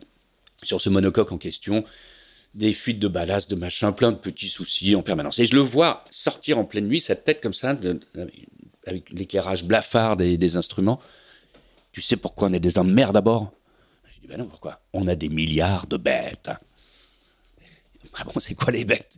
Et il me montre les rouleaux de- d'essuie-tout qui avaient été embarqués pour euh, deux transats, enfin un aller-retour, plein, estampillés de petites bêtes à longues oreilles. je tape sur la table en même temps. Euh, tous les 3 cm, évidemment. Des milliards de bêtes. Bon, donc on a exorcisé le problématique bestiale, parce que pour le coup, on a fini euh, jusqu'à Saint-Barth, je suis revenu en solo. T'as gardé les rouleaux? J'ai gardé les rouleaux, bien sûr, il faut exorciser ce genre de choses. Oh, oui, oui, oui. Non, de toute façon, bon, en général, la superstition, ça porte malheur, donc ça sert à rien. Et donc, euh, tu... vous gagnez la course l'aller-retour, non? On fait, on gagne pas l'aller. sur ma liste Ah, je marqué gagne le premier. retour, Tu mais, au- aucun intérêt, parce que le- je suis reparti. Oh, je te passe les détails. J'avais tout, tout un bins euh, ahurissant. On était au lendemain, on était en 80, quoi, là On est en 89 On est en 80 début 89, t'as raison. Deux ans avant, je la fais courte, mais deux ans avant, j'ai enfin fait le Paris-Dakar avec l'ADA. Enfin, donc quatre ans après notre- le début de notre collaboration, qui devait initialement euh, démarrer avec de la voiture, qui a démarré en bateau, je fais le Paris-Dakar avec qui? Avec Jackie X, le fameux vainqueur, euh, multiple vainqueur des 24 heures du Mans, que j'avais vu gagner les 24 heures en tant que spectateur quand j'avais 10 ans. euh, Légende du sport auto. Hein. grande légende, Monsieur Jackie. Et je, je fais le Dakar dans une Lada avec Jackie, enfin dans la deuxième Lada, le porteur d'eau, avec Jean-Pierre Jossot, un vieux pilote français. Et euh, ce Jackie, que, que je connais depuis pas mal d'années déjà, hein, il était déjà là, oui, ça fait. est à Saint-Barth à l'arrivée de cette fameuse avec Jean-Jacques Poc. Et le départ du retour en solo a, a lieu tel jour. Sauf que les copains, Jean-Yves, mon tonton, qui prépare le premier Vendée Globe aussi, s'est arrêté à Lisbonne, que l'Amazo est pas, euh, pas l'Amazo, je sais plus, enfin, trois, quatre concurrents sont pas encore arrivés. Donc, il faut reporter le départ. Et moi, j'aimerais bien euh, qu'on les attende. Et je sais pas pourquoi, le Jackie et le Jean-Jacques se montent le bourrichon au champagne euh, un soir et décident que non, il faut respecter le règlement et qu'il faut que j'y aille. Donc je suis parti tout seul, en pleurant. Je me souviens très bien, j'étais tout seul dans mon canot, contre personne, à rentrer vers l'Orient euh, en larmes, en me disant mais pour- pourquoi je suis avec des cons comme ça euh, tu vois Bon, ça m'a passé. Je peux, je peux le dire maintenant, euh, Jackie est pas mort, Jean-Jacques est mort. Mais c'est vrai qu'ils m'ont fait pleurer, ces cons-là. Alors, le premier Vendée Globe. Ouais, Donc là, on va avoir euh, cette année un Vendée Globe très particulier. euh, probablement euh, peu de monde au départ sur le ponton, probablement peu de monde Ça sur, va pas être sur drôle, la jetée, ça, hein. ça va pas être drôle. oh non. Mais tu vis le premier Vendée Globe. Alors, on t'aime pas parler de pionnier, mais c'est quand même un truc. Ah si, c'est celui-là, on, oui. On, on sait pas ce que c'est. Ouais. Le- le- euh, on sait pas. euh, le- la, la- la littérature journalistique de l'époque euh, met assez bien l'accent sur le fait qu'on ne sait pas si vous, si vous allez y revenir. Est-ce qu'on va Très, devenir très- fou Très très peu de gens ont fait le tour du monde en solitaire sans escale. Ouais. Je veux dire, il y a, il y a deux Pékin et trois tondus. Hein. Bah, il y avait, y avait, je sais plus qui d'ailleurs, même pas Cola, parce qu'il avait fait avec Escale. Non, non, non, il y a, il y a, à l'époque, il doit y avoir juste euh, Sir Robin qui a, dû, qui a, qui a- qui a Il y a fait, fait le Robin, Golden ouais. Et et pas beaucoup de... Ah si, et moi Tessier, Et moi aussi. mais qui n'était pas revenu. Voilà. Et puis euh, un autre concurrent encore, ah non même pas, Loïc Fougeron même pas, parce que Ouais, il- je- non non c'est vrai très peu. Mais- Donc, donc, donc du vrai. coup, euh, il y a une ambiance, il y a une ambiance particulière. Raconte-nous un petit peu ce que c'est justement ce- cette. euh, Est-ce que, est-ce que, parce que les spectateurs le vivent comme ça, quand tu relis les histoires, euh, quand j'ai écrit un bouquin sur le Vendée, j'en ai, j'en ai beaucoup bouffé il y a, il y a- il y a longtemps. Donc il y a, y quand même cette, une forme de fantasmagorie autour de cette, de ce moment-là, de cette part-là. Est-ce que toi tu le vis comme ça aussi? Est-ce qu'il y a cette pression, cette émotion Ah oui. Déjà c'est c'est jamais anodin de traverser l'Atlantique en, solitaire, encore moins de faire un tour du monde quand on l'a jamais fait. bon, Donc- c'est il y a 30 ans. hein. Et ça, c'était il y a 30 ans. On est sur les 13 concurrents au départ, je crois que quelques-uns ont déjà fait des tours du monde, mais en équipage. Poupon avec Tabarly, évidemment, euh, Lamazo aussi, mais quelques-uns. D'autres comme moi, alors, euh, pour le coup, moi, je suis, plus- je suis pas le plus jeune concurrent, c'est Alain Gauthier qui se retrouve le plus jeune concurrent du Vendée Globe. Eh bien, on n'a jamais passé l'équateur, jamais passé le Horn, évidemment, euh, jamais vu l'iceberg. Si, j'en avais vu dans le Nord, pour le coup, sur les transats, sur les Ostars quand même, mais pas autant que ce qu'on va voir par la suite. Au même moment, ma femme est enceinte. Bon, il va se passer des choses quoi pendant ce tour du monde, il n'y a pas photo. Hein. Et puis au même moment, justement, pendant ce Vendée Globe, vont se passer la chute du mur de Berlin, la libération de Mandela, et c'est incroyable. C'est qu'il y, a- il y a des symboliques qui, avec lesquels on n'a rien à voir, mais que bizarrement, ces 13 concurrents autour du monde se sont at- attribués un petit peu. Euh, en tout cas, c'est la sensation qu'on a eue parce qu'on avait très très peu de nouvelles. Et c'est ça ce qui est bien. Ce qui est bien quand on a peu de nouvelles, on n'a que les bonnes ou que fortes, les, en tout les- les fortes. Mm. Et le, le PC nous ren- envoyait en BLU quelques nouvelles. Ouais, le mur vient de juste aux, euh, aux plus jeunes de nos auditeurs que c'est pas du tout le monde connecté d'aujourd'hui, quoi. hein. Ah non, Euh, non. et- Et heureusement. ouais. C'est ce qui faisait la beauté du, du- du geste, me semble-t-il. Je, je le dis tout le temps, hein, le, le luxe, c'est d'être connecté, mais le suprême, c'est de la déconnexion. Il n'y a pas photo aujourd'hui, vraiment. D'ailleurs, on sent bien, hein, les endroits déconnectés prennent de la valeur. Mm. Enfin, Mm. il est temps, les enfants, déconnectez-vous, déconnectez-vous. C'est mieux que de se rebeller seulement. et- et du coup, com- comment tu vis ce, ce- ce- la course? On va, on va reparler des anecdotes particulières de la course, mais le- c'est un voyage, c'est comme une compétition Ah c'est une c'est compète, ouais. Ah oui, oui, c'est une compète. Une fois de plus, je te l'ai dit tout à l'heure. le- Parce le- que c'est pas le cas pour tout le monde, quoi. On- Oui. le- le- Ah non, non, moi, c'est J'ai pas l'outil sous les pieds, je le sais, c'est pas un bateau neuf et euh, bon, c'est un petit peu plus lourdingue et tout ce que tu veux, mais c'est une compète. Mm. On le voit déjà dès les premières minutes de départ. Les deux premiers sur la ligne de départ, c'est Alain Gauthier et ma pomme. Et je suis et je passe la bouée de dégagement en tête Mm. devant Alain qui fait une petite erreur de ballast. On est tous les deux, les deux plus jeunes, Mm, mm, mm. à l'attaque, nettement déjà devant euh, ceux qui vont faire qu'un tour. Euh, ah oui, c'est assez marrant. Non, non, c'est une compète parce que, euh, une fois de plus, le seul moyen de supporter l'insupportable, et c'est à peu près constamment l'insupportable sur ces bateaux-là, aujourd'hui encore pire peut-être, mais ou c'est pas seulement insupportable, c'est souvent monotone, on le sait, mais c'est ce qu'on va chercher. Mais l'un des moyens de le faire, c'est la compétition. C'est ce qui nous motive à remonter sur le pont, à les régler en permanence et de, de se balader euh, comme ça tout seul autour du monde pour la beauté du geste, ça m'intéresse absolument pas. Là, c'est faut- vraiment très faut, chiant. Il faut la- la-. Ah ouais. Mais est-ce qu'il y a quand même une dimension voyage? Parce que tu vas découvrir des mers inconnues, des, des lieux inconnus. Et c'est pour ça que j'emmène mon petit matériel vidéo, justement, en me disant, je vais vivre un truc peut-être unique, hein, je vais peut-être pas faire 15 tours du monde euh, en solo dans ma vie, loin de là. Preuve en est, j'en ai fait qu'un d'ailleurs, en solitaire. Et donc, autant ramener quelques images pour mes enfants, que je n'ai pas encore, mais dont l'un ou l'une est en train d'être est en gestation. Donc, c'était ça la motivation. C'était d'abord un souvenir personnel de ce que font, Ouais. de ce que faisaient tous Le les, caméscope pour les vacances, quoi. voilà, Mm, mais ce qu'on fait normalement par écrit, ce que j'ai souvent fait d'ailleurs en journal de bord, en bande dessinée, des choses comme ça, mais là je voulais le ramener en image. Mais il n'y avait pas d'idée préconçue de, de fabrication de produits, bizarrement. Aucune. C'est pour ça qu'il y a un certain naturel à ces fameux, ce fameux Vendée Globe en image, le petit tour du monde illustré, ce que j'ai appelé par la suite. Tu as, il y a évidemment un moment, le moment incroyable euh, qui a été euh, raconté dans tous les sens de- de- du, du sauvetage entre guillemets de, Ouais. de Philippe Poupon, qui sont des images très très fortes qu'on ne va voir que très longtemps Que après. très longtemps après, tu pas de tu- connexion. pas de connexion quand tu vas quand tu vas balancer les, les casquettes à, ton- à tes frères qui viennent euh, qui viennent au Cap Horn euh, euh, te faire un petit coucou. Ouais.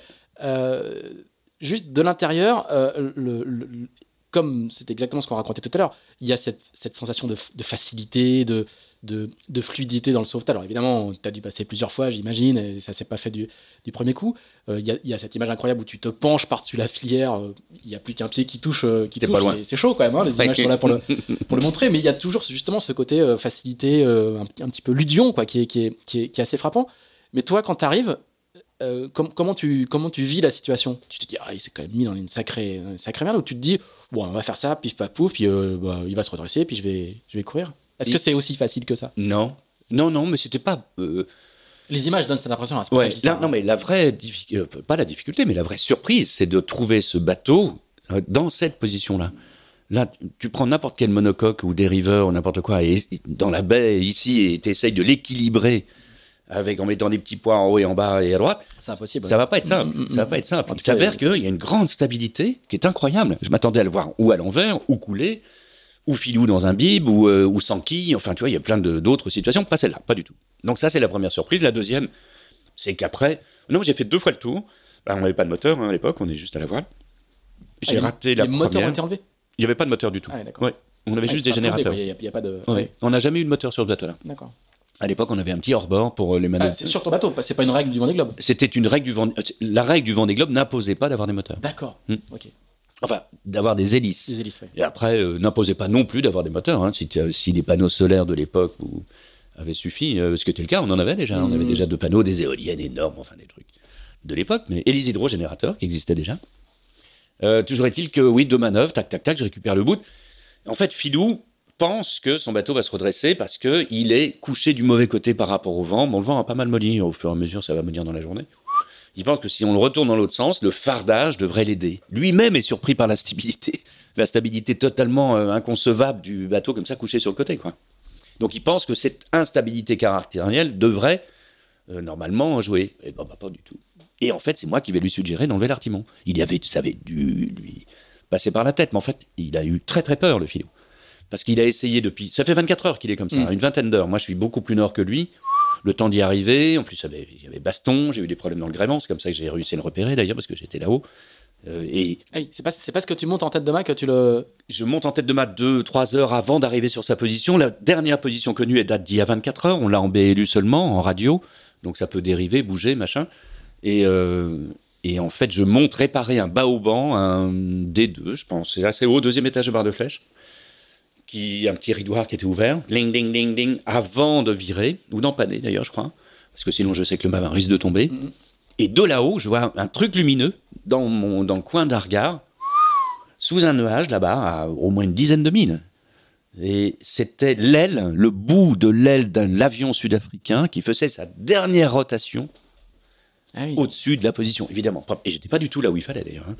Je l'aurais peut-être pas trouvé aussi facilement. Pop Coup de bol. Alors là, j'ai fini ma petite réparation, redescendu, j'étais un peu crevé. Et je suis arrivé sur zone. Et après, donc, voilà, suggestion de on enlève l'artibombe. Ce qu'il a fait. Et puis après, c'est bon. Et en Mm. fait, bon, la leçon de cette histoire, elle est intéressante, c'était ça. Et heureusement que j'en ai tiré une petite morale sans le savoir. Je l'ai su par la suite, que cette morale m'avait un peu sauvé. Mais de voir Philippe Poupon, le favori, ou l'un des favoris de cette course, C'est le, grand marin de l'époque. c'est le grand marin à l'époque, il a gagné Rome, le machin, le bidule, euh, il gagne le Rome euh, bah, l'année d'avant, justement, euh, ou, trois ans avant. pour le coup, c'est l'inspirateur de- d'une génération de marins qui sont dans la perf, Il a un bateau super bien préparé, il a tout ce que tu veux, il a une expérience incomparable. Et donc, de le voir dans cet état-là à l'entrée de l'enfer, ça m'a sauvé, en Mm. fait. C'est tout simplement de se dire, bah, attention, on va arriver dans un endroit qui va être euh, dramatique.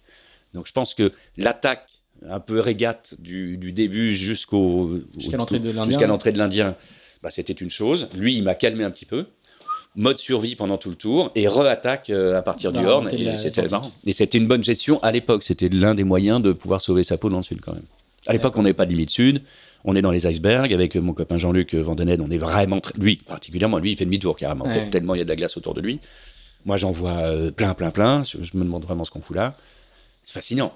Mes souvenirs extraordinaires en fait, extraordinaires parce que c'est normal quand on se sort de situations un peu bizarres. Mais, mais du coup, par exemple, aujourd'hui, euh, c'est- totalement inconcevable. En tout cas, le, le niveau de risque euh, n'est plus accepté, y compris par les coureurs. Tu vois, tout à l'heure, tu parlais de, du, du fait que justement euh, les niveaux de risque baissaient et, et on était dans une société qui, qui, qui tendait Alors, à- le risque augmente avec la vitesse, clairement. Ouais. Là, il n'y a pas photo et les bateaux vont trois fois plus vite. Donc, évidemment, Mhm. le, le choc, l'énergie cinétique, ne serait-ce que ça, est nettement supérieure. Euh, et au carré en plus. Donc, euh, mais, mais par contre, le- il est vrai que les parcours sont, on est un peu plus, les routages amènent tout le monde au même endroit et ainsi de suite. mhm. C'est un petit peu plus panurgé, si je peux m'exprimer ainsi. Oui, mais au-delà au-delà de ça, le- la, la- la- la perception des marins d'aujourd'hui d'aller dans des, dans, des, dans des champs d'iceberg, Ah bah, euh, personne n'irait. personne n'irait, Non, non, non, personne. Ouais, ouais. personne. Et c'est normal d'ailleurs, faut Mm. pas, hein, il faut, faut, faut arrêter. faut pas. Mais là, c'était super. Le fait de les, découvrir, moi je me souviens très bien quand je l'ai vu. Alors, Une fois plus, c'était pas les premiers icebergs. J'en ai vu quelques-uns dans le nord, près de Terre-Neuve, pendant les Ostars 84 et 8 mai. Mais euh, là, ce qui était génial, c'est que je suis. À l'époque, le plan de pont, j'ai un petit cockpit au pied de mât, en plein milieu, à l'extérieur évidemment. Cockpit de Driss au pied de mât, totalement exposé évidemment. Et euh, je suis en train de prendre un riz ou de renvoyer à la grand voile comme ça à année. Et c'est vrai que quand on est sur un bateau au long cours, au large, et même quand on fait de la croisière, on s'en aperçoit parfois, on ne regarde que, on regarde pas la mer. Quand on est sur un bateau, tu connais ça aussi. Mm. On regarde que son environnement proche, le plan de pont, la prochaine vague qui va arriver, les embruns, mais on a un champ de vision assez restreint, Restreint. comme dans une voiture. On regarde pas le paysage quand on conduit, on regarde euh, là où ça va arriver. Et de temps en temps, je sais qu'à bord, je me surprends à relever la tête et à ah bah tiens, je vais regarder la mer. Ce qui est un, un- une manière de regarder les choses qui est très différente. Bon là, boum boum boum, je suis en train de hanner sur ma petite, mon petit winch, mon petit bidule, et puis je vois un éclat lumineux sous la baume, dis donc. Comme ça, sous le vent, on est bâbord à mieux. Une sorte de lueur. Et là, par le travers, il y avait une montagne de glace, mais à un demi-mille. Oh merde. Par le travers, ça veut dire que un demi-mille plus décalé, j'étais déjà dedans. Ah et là, donc, je regarde la mer, c'est le cas de dire, en disant, dis donc, il n'était pas tout seul. Hop, à gauche, un tabulaire qui fait un demi-mille, euh, qui était à 2-3 milles, très loin, énorme. Oh, j'y suis. Et là, c'est comme quand tu rentres dans une forêt, dans la forêt de Sequoia, euh, Yellowstone, là, ou loin aux États-Unis, où, où tu rentres dans, dans, une, dans la vallée des géants. en fait. C'est un peu, un- ça fait très Game of Thrones le truc, où ça fait très, c'est génial. T'arrives dans un endroit où ils sont là. Ils- Ils sont sacrés, ils bougent pas, il y a une lenteur ahurissante, il y a une puissance dingue, et il faut passer sans les réveiller, quoi. Tu vois, c'est un peu l'ambiance. euh, oh. Et là, faut faire gaffe. Et puis la nuit tombe, et tu sais que les géants sont partout. Mm. Mais détecter. Alors, est-ce qu'on peut les détecter au radar, pas au radar? De temps en temps, je me dis oui, peut-être. Et puis après, il y a les fameux growlers, ces petits morceaux qui flottent, euh, grands comme la table, mais qui peuvent te détruire un bateau. Il y, a- il y a plus de fascination que de, que de trouille. Oui, bah, il est deux. Mm.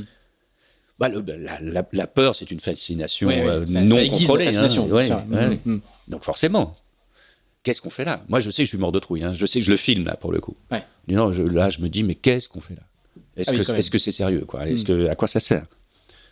C'est la roulette russe. Au Avec, sens euh, littéral du terme. Ah ouais, et on sait pas combien il y a de balles dans, dans le barillet, dans le machin. Ouais, vraiment, parce que.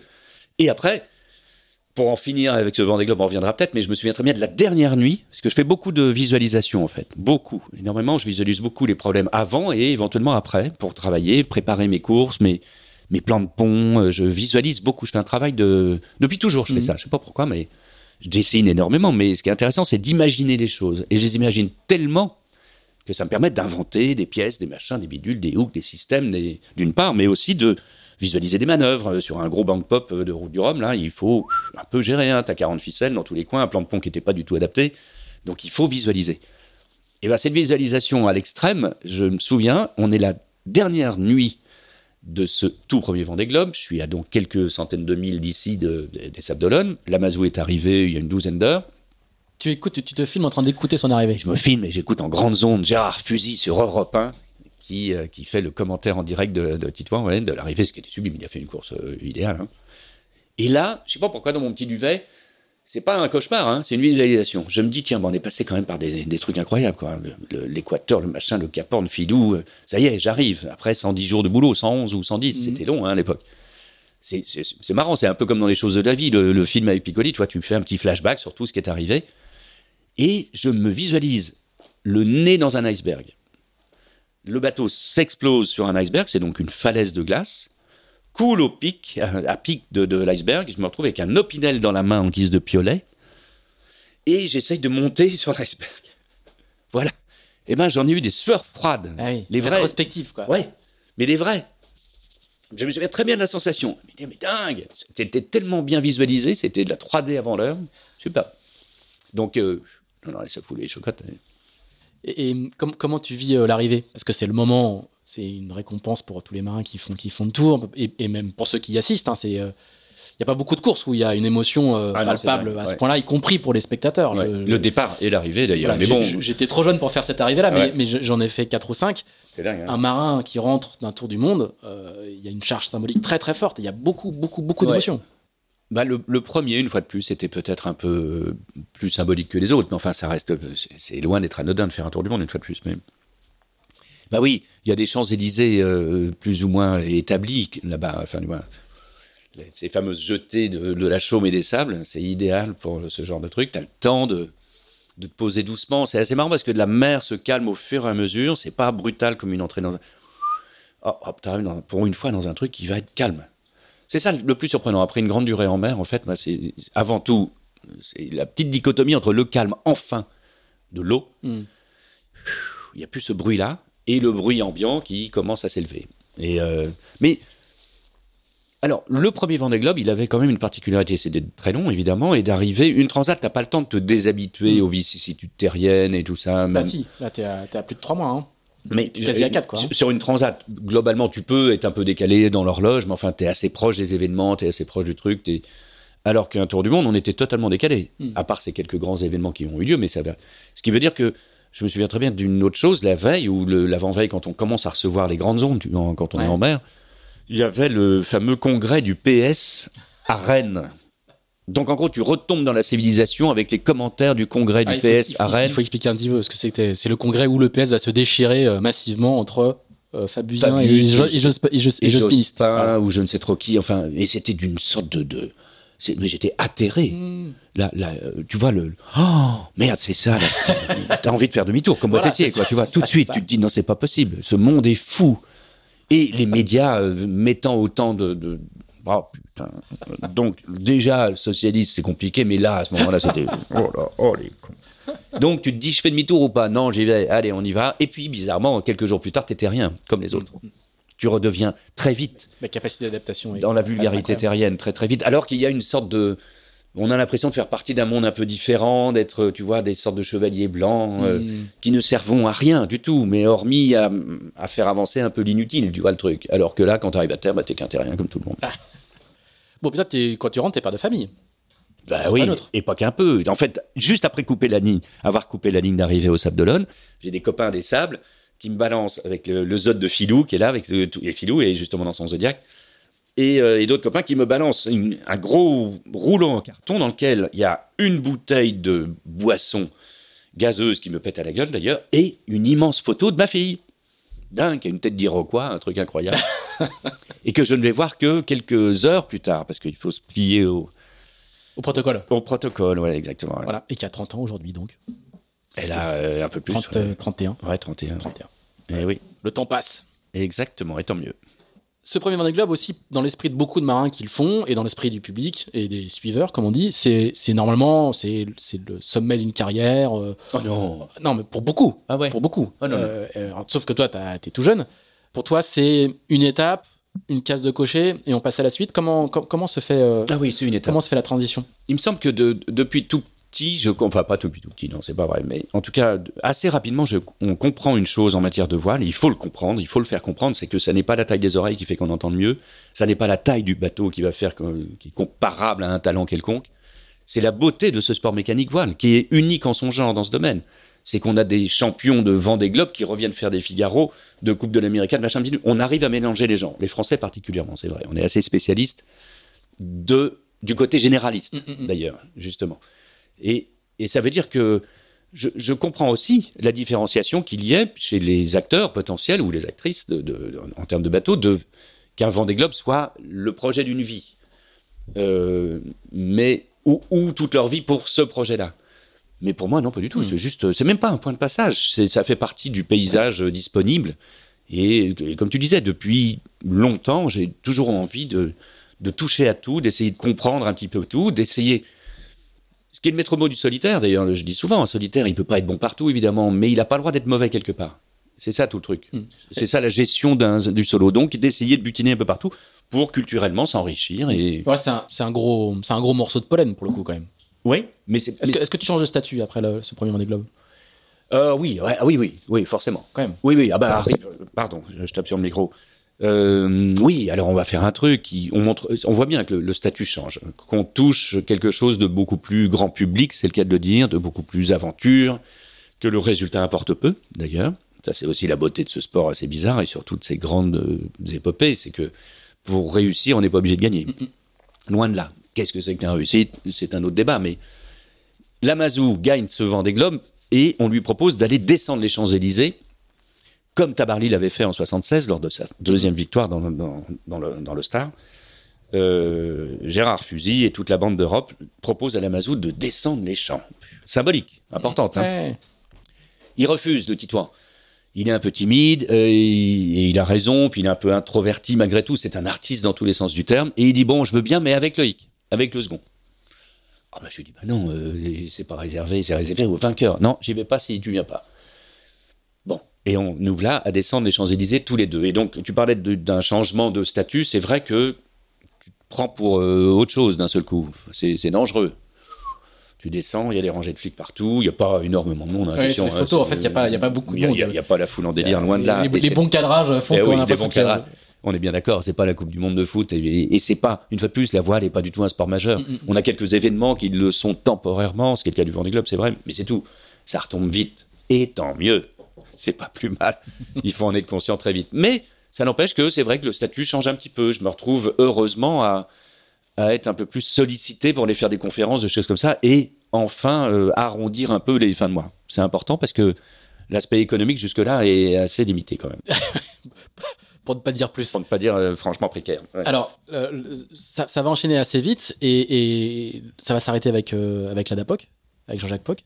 Ça va s'arrêter. Non, pendant le Vendée Globe, euh, j'arrive à négocier le fait de racheter l'ancien bateau de Peter Blake, Steinleger, le trimaran assez génial qui avait fait euh, David Alwyn Williams, et euh, qui était à Ipswich, que mon copain Jacques va chercher. On se fait une two-star, je fais une route du Rhum et on abandonne deux fois, tac, tac, tac, et ça s'arrête là. Non, avec la Dapoc, je finis avec un Figaro, me semble-t-il, en, en, en 90. Un truc comme ça. Et ça va être un nouveau sponsor qui va, tu vas entamer un nouveau chapitre en termes de sponsoring avec un sponsor qui va t'accompagner assez longuement aussi. Euh, c'est Fuji. Alors Fuji Film, Fuji Color, je Fuji suis pas un Color, Fuji. Film, ouais, il y a eu un peu de tout. C'est Fuji, la famille Devlet, qui est impliquée dans la marine à voile depuis pas mal de temps, parce que je les rencontre euh, en 86 au départ de la route du Rhum, je me souviens. Et, euh, et là, il démarre avec Mike. Voilà. Et Mike est le pilote d'usine, j'oserais dire, de Fuji, de cette famille passionnée et de qui importe en gros les produits Fuji en France, à peu de choses près. Euh, ce qui est Une maison La Trinité, je crois, hein, juste derrière très le. belle derrière maison, le- l'un des frangins. Ouais, Voilà. ouais, ouais. Et euh, on arrive en 90, arrivée du premier Vendée Globe, 91, année sèche, j'ai pas de boulot, rien du tout, un enfant sur le dos, euh, mais dingue, ouais, chaud. Ouais, 91, c'est chaud, je me souviens très bien. Et puis, Comme quoi, on peut changer de statut et ça se convertit pas forcément. Pas du tout. Mm. Mais absolument pas. Et puis, il n'y a pas beaucoup d'activités complémentaires, euh, à part ces fameuses conférences qui me sauvent un peu la vie. Euh, oui, c'est ça. Et puis, 92, 92, qu'est-ce qui se passe? Eh ben oui, le Vendée Globe, qui avait eu lieu en 89-90, est décalé par rapport aux autres événements, Tagadak. Et Grand donc, débat, faut-il le faire tous les 3 ans, tous les 4 voilà. ans Et Janto décide de faire l'édition suivante trois ans plus tard, c'est-à-dire fin 92. Euh, Fuji, en tant que sponsor, veut faire le Vendée Globe. Mike, en tant que pilote, ne veut pas faire le Vendée Globe. Fuji me recontacte, on, était déjà en contact depuis pas mal de temps, et j'intègre l'écurie en 92 pour faire le Vendée Globe. On se met en quête de construire un bateau en urgence, en catastrophe, dans un moule existant, et ironie du sort, je vais, on va faire ce bateau, ce Fuji euh, Color, euh, je sais plus comment, 3 d'ailleurs. 2. Euh, deux. Après, je peux me tromper. Hein, mais... C'est le 2, c'est le 2, t'as raison, c'est le 2. Oui, oui. Fujicolor 2, euh, dans les moules de- du bateau de la Mazou qui vient de gagner le Vendée Globe. le, le- le deux, non, le 2, ça a l'air d'être. euh, Non, non, c'est le un- trois. C'est Le- trois, le c'est mono, trois, c'est le trois, le c'est sûr. Oui, Le oui. 2, c'est le, le. Exactement. Excuse-moi. Et donc là, c'est un peu compliqué pour nos, nos chers auditeurs et auditrices, mais bon, je vous la fais courte, mais en gros, en 92, je me retrouve dans une écurie dont le pilote officiel est Mike Birch, qui a été mon maître Jedi, euh, qui ne veut pas faire de Vendée Globe, et ça se comprend. Euh, son sponsor le veut, Tagadak. Entre-temps, au mouillage, à la Trinité, il y a ce fameux Fujicolor 2, trimaran Nigel Arens, magnifique. Euh, un 60 pieds hors mât, pas de Maël, mais enfin, en tout cas, euh, avec lequel Mike bah, n'arrive pas à, à vraiment faire de, bons résultats, ni en Grand Prix, ni en quoi que ce soit. Donc c'est assez cornélien comme situation pour moi. C'est pas idéal, euh, d'autant plus que les gens de Fuji ne veulent pas que ce bateau soit utilisé, le trimaran, pendant que le monocoque est en construction. Puis je leur dis merde, eh oh, il y a l'Ostar, la Transat anglaise, là, on est en 92, c'est maintenant sur ce bateau-là qu'il faut le faire. Et je fais l'Ostar et je la gagne. Mhm. Zut. Ça n'améliore pas, paradoxalement, les relations avec Mike. Et c'est dommage, parce que ça, ça a toujours été... Avec Mike encore, ça se passe très bien, mais bon, tu sais, c'est comme les astres. Mm. C'est souvent les satellites qui s'entrechoquent, quoi. Euh, Les astres eux-mêmes, ils sont assez loin. ah oui. Non, je veux pas dire que je suis Ah, astral, mais en tout cas... C'est parce que je ne rigolais pas pour ça. Ouais, C'était pour hein, l'image. Mais on la comprend bien. Tout à fait. Voilà. Eh ben, c'est à peu près la même chose. Et donc voilà, bah, peu importe. Toujours est-il que je me retrouve à gagner une transat en solo euh, pour la première fois, la, la fameuse transat anglaise en solitaire, sur ce fameux Fuji, qui deviendra avec lequel on va faire une, une évolution fascinante. Et puis parallèlement, on construit ce monocoque. Boum, deuxième Vendée Globe d'entrée de jeu, enfin trois ans après le premier. Je la fais très courte parce que ça, ça fait très court. hein. J'ai Mm. fait cinq jours et le bateau a coulé. Ou du moins, du coup, tu vas avec la même envie, avec la même logique moins Moins. Non, du coup, je vois bien, c'est la première fois, je me retrouve euh, et patron d'une écurie, euh, et avec deux projets en même temps, un de multi, un de mono, euh, difficile à gérer. Il faut faire gaffe, faut pas avoir trop faim. Enfin, c'est même pas une question de faim, là, pour le coup. Il faut pas avoir trop envie, mais je réponds à des obligations aussi. Mm. Et donc, mal fait. Mal fait, mal préparé. Euh, pour la première fois que je fais un bateau neuf, en plus. C'est la première fois qu'on me donne la chance de le faire, mais pas assez de temps. Si tant est que ça soit une excuse. Euh, les erreurs faites, en tout cas structurellement, ne- ne- a priori, ne viennent pas de moi, mais enfin, en tout cas, j'aime bien me sentir responsable de tout ce qui se passe, les bons comme les, mauvais moments. Bon, on enchaîne avec Fuji sur de belles années. Oui, là par contre, là ça va être. Trop belle, euh, presque, Ça va être parce que euh, des- vraiment des, années incroyables. Parce que moi, du coup, j'ai en, bossant un petit peu, j'ai- tous les palmarès. Il n'y a quasiment que des places de premier, quoi. Quasiment. Et c'est un peu près. Euh, J'ai pas dit ça, hein, Si, mais- si, si, si, c'était pas très bien parce que justement, euh, Ah, tu veux dire qu'il n'y avait pas assez d'adversaires Un, la notion de facilité, cette manière un peu Mm. désenvol, Mm. désinvolte de faire les choses alors qu'il y a un travail énorme. Mm. Là, ces années-là, euh, on invente plein de trucs, plein de trucs. Les macs et bascules, les, les plaques de tête, les machins, des, des trous dans les mâts pour ranger les drisses, des hooks de, de, de riz, euh, tous ces petits détails, qui, les- la- la- même la structure du dernier Fujifilm en X, les cockpits plats, euh, l'ensemble de l'ergonomie. C'est vraiment du pur produit sorti de cette, de cette euh, pas guerre, mais en tout cas de cette confrontation technologique amicale et, et parfois un peu violente avec Laurent, avec l'équipe de Laurent Bourgnon Mm, mm. parce qu'on est les deux leaders de, de cette flottille pendant jusqu'à l'arrivée du jeune Mozart, euh, de- de- du petit Franck, tu vois, avec qui on s'est bagarré aussi.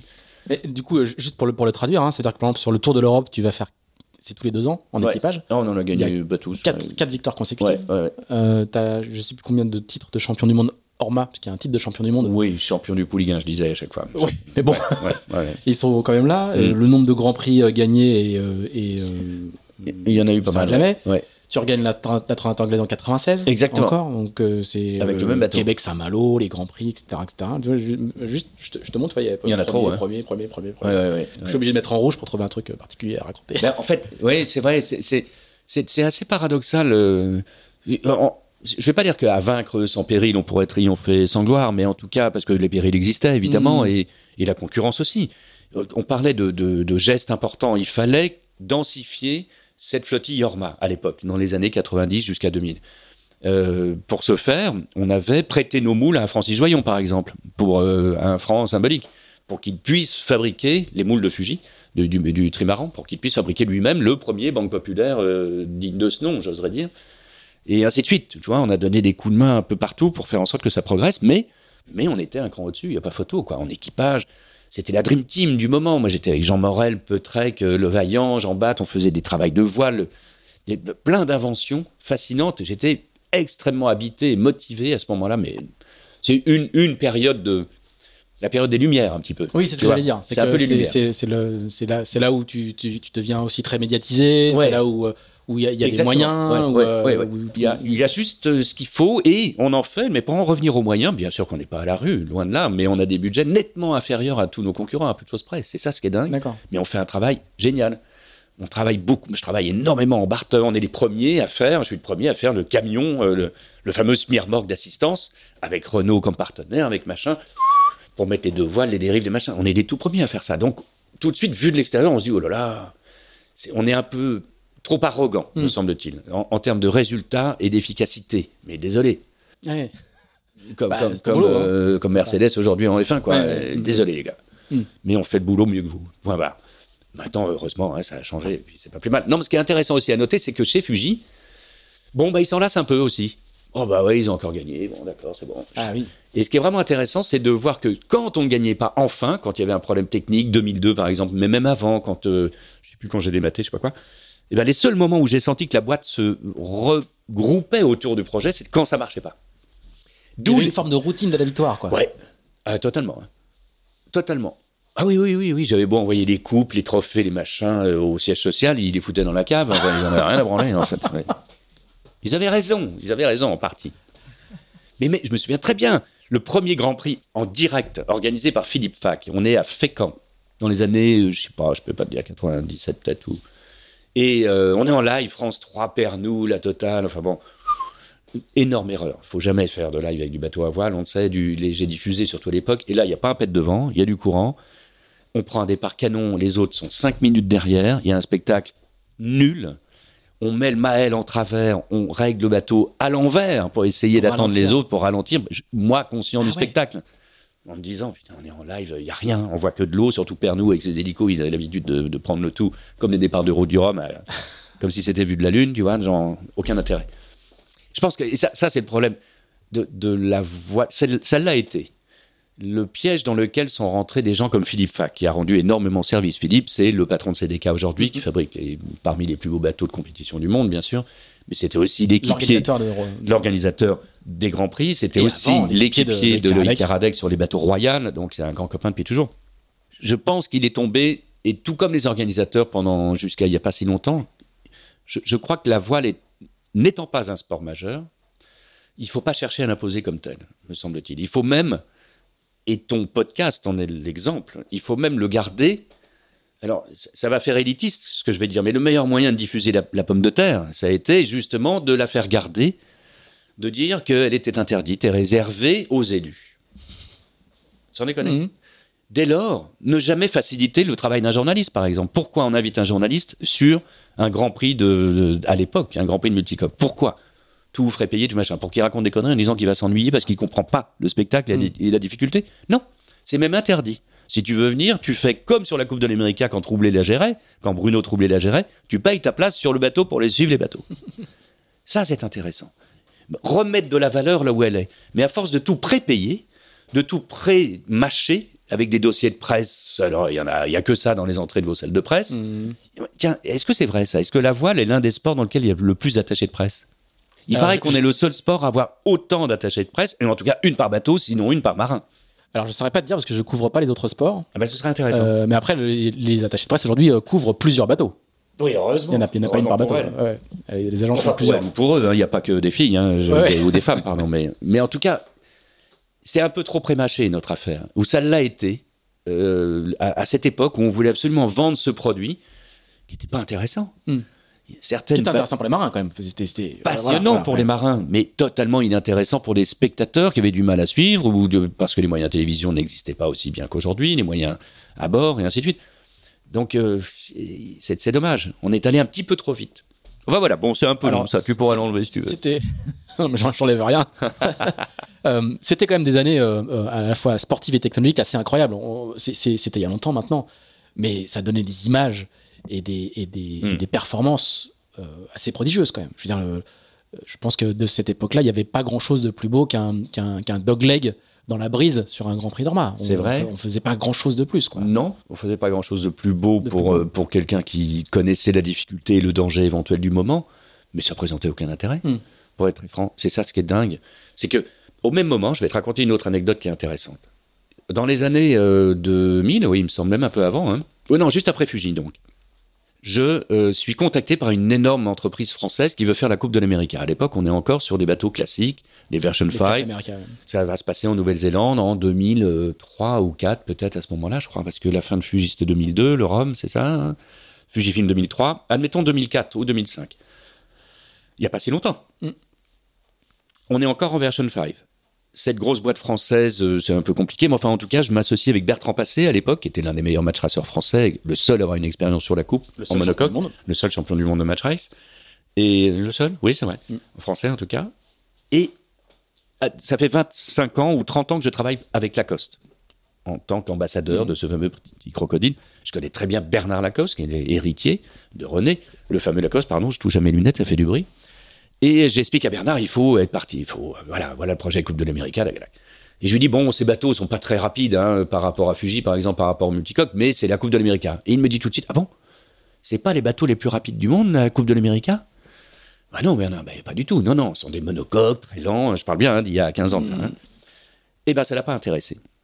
Mais ça l'a pas intéressé, mais ce qui est intéressant, c'est qu'il était convaincu que ces bateaux étaient les plus rapides. Pourquoi? Parce que la vitesse, ça dépend de la comparaison avec autre chose. Un bateau qui va à 30 nœuds, euh, aujourd'hui on commence à comprendre à peu près ce que c'est, et encore, mais surtout en image arrêtée, surtout un multicoque, il déplace pas beaucoup d'eau, pas beaucoup d'embrun, pas beaucoup de choses. À l'époque, un Version 5, un bateau de la Coupe de l'Amérique qui était à 10 nœuds 7 auprès, Auprès, il faisait des gros. il faisait herbes. des embruns énormes. Son numéro 1 à l'avant était couvert de flotte. Il était beaucoup plus impressionnant en image arrêtée qu'un multi. Et donc, l'image tout court de la vitesse, l'image tout court du spectacle, elle est vachement importante pour la vente du produit. Et nous, bizarrement, la- je ne trouve pas que la vitesse soit un argument de vente. Pas vraiment. Parce qu'il y a très peu d'utilisateurs et très peu de gens qui vont comprendre que la vitesse est la plus grande des difficultés à gérer depuis Mhm. toujours sur un bateau à voile, et de plus en plus aujourd'hui. Non, bizarrement, le terrien est plus impressionné par la durée en mer que par la vitesse en mer.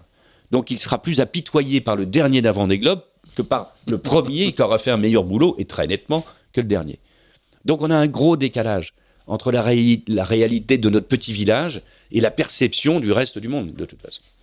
Alors, juste au milieu de ces années Orma, ou à la fin de ces années Orma, avant la fameuse route du Rhum qui en, en gros va clore ce chapitre, tu vas, tu vas faire The Race, Yes. qui est un événement assez important quand même dans le, pour le coup dans le monde de la voile, à la fois dans le concept et dans, le, et dans, et dans, et dans ce qui s'est passé. Raconte-nous euh, un petit peu comment, comment, comment ça se passe. Alors, c'est. Laborieux. c'est- Alors, d'abord, c'est ton frère qui organise. C'est mon frère qui organise. Euh, pareil, dès qu'il a, dès qu'il commence à avoir l'ambition d'organiser ce 2001, truc-là, hein. on est en, alors 2001 c'est le 2000, départ. ouais. Mais, il bosse dessus pendant, Ouais. de- depuis 5 ans. hein. Hmm. Donc à peu près dans les années 95, 96, il commence à en parler. Parce qu'il a fait, il est le détenteur du premier trophée Jules Verne Exactement. en 93. En 93, le premier 93, Jules Verne Ouais, ça doit être ça. mémoire. Exactement. Il est pas, le les premier auditeurs nous à- corrigeront. Il est le premier à passer sous la barre des 80 jours 80 jours, que- 79 et des poussières. personne- hein, hein. avec euh, le fameux Commodore, le catamaran, et puis ensuite, ils vont se passer la patate chaude entre Kersozon, Peter Blake et lui-même, et par trois fois, il aura, il sera détenteur du Jules Verne. Euh, mais, mais ceci dit, au moment de The Race, il l'a fait qu'une seule fois, d'ailleurs. Euh, exactement ouais, ce que c'est. ouais. Alors, The Race, Tagalak, il annonce ça 3-4 ans avant, alors là, je suis à bloc, moi, là-dedans, tout de suite, comme le premier Vendée Globe, en me disant, mais voilà. ça, faut, je- faut que je le fasse, quoi. Donc, je fais des projets de grands catamarans, des maquettes avec Fuji, à l'époque, je suis encore avec Fuji. Euh, et puis, et puis, je suis pas, une fois de plus pas bon vendeur. Tu vois, l'idée m'appartient même pas. D'ailleurs, c'est Bruno qui la développe. On travaille un petit peu ensemble sur certains aspects. Et puis, et puis, et puis, rien ne se passe. Sauf que Bruno, en organisant son, cette course, se dit, bien sûr, si je veux des concurrents, il faut quand même que je leur donne un coup de main. Donc, il arrive à trouver un partenariat entre Disney, machin, pour faire en sorte de construire trois gros catamarans identiques, dont l'un va devenir Club Med, qui va gagner avec euh, Grant Dalton, et un équipage moitié Frenchy, moitié autre chose un deuxième sur lequel il y avait personne, qu'il envisageait à un moment de skipper lui-même, et un troisième vendu à un Américain, Cam Lewis, qui deviendra Team Adventure, euh, qui est toujours malheureusement à Boston avec une étrave coupée depuis 15 ans. Et au dernier moment, il me confie la barre ou le, le projet de ce deuxième catamaran en construction, encore en finition à Vannes chez Multiplast. Au dernier moment, pendant ce temps-là, je suis encore Fuji. Pendant ce temps-là, on est en train de construire le nouveau Fujifilm, justement.